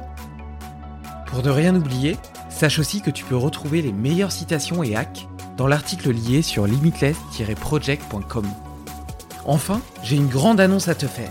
Le premier festival Limitless Project, réunissant les invités et auditeurs pour des conférences passionnantes, des ateliers exubérants et des rencontres hors du commun, aura lieu le week-end du 15 septembre 2023. Tu peux déjà booker la date, ce sera un moment magique. Belle journée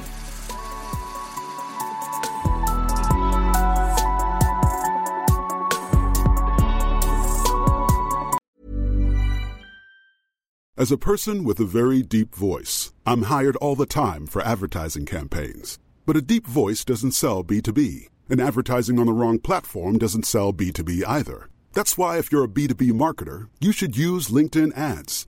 LinkedIn has the targeting capabilities to help you reach the world's largest professional audience. That's right, over 70 million decision makers all in one place. All the big wigs, then medium wigs, also small wigs who are on the path to becoming big wigs. Okay, that's enough about wigs. LinkedIn ads allows you to focus on getting your B2B message to the right people. So, does that mean you should use ads on LinkedIn instead of hiring me, the man with the deepest voice in the world? Yes. Yes, it does. Get started today and see why LinkedIn is the place to be to be. We'll even give you a $100 credit on your next campaign. Go to linkedin.com slash results to claim your credit. That's linkedin.com slash results. Terms and conditions apply.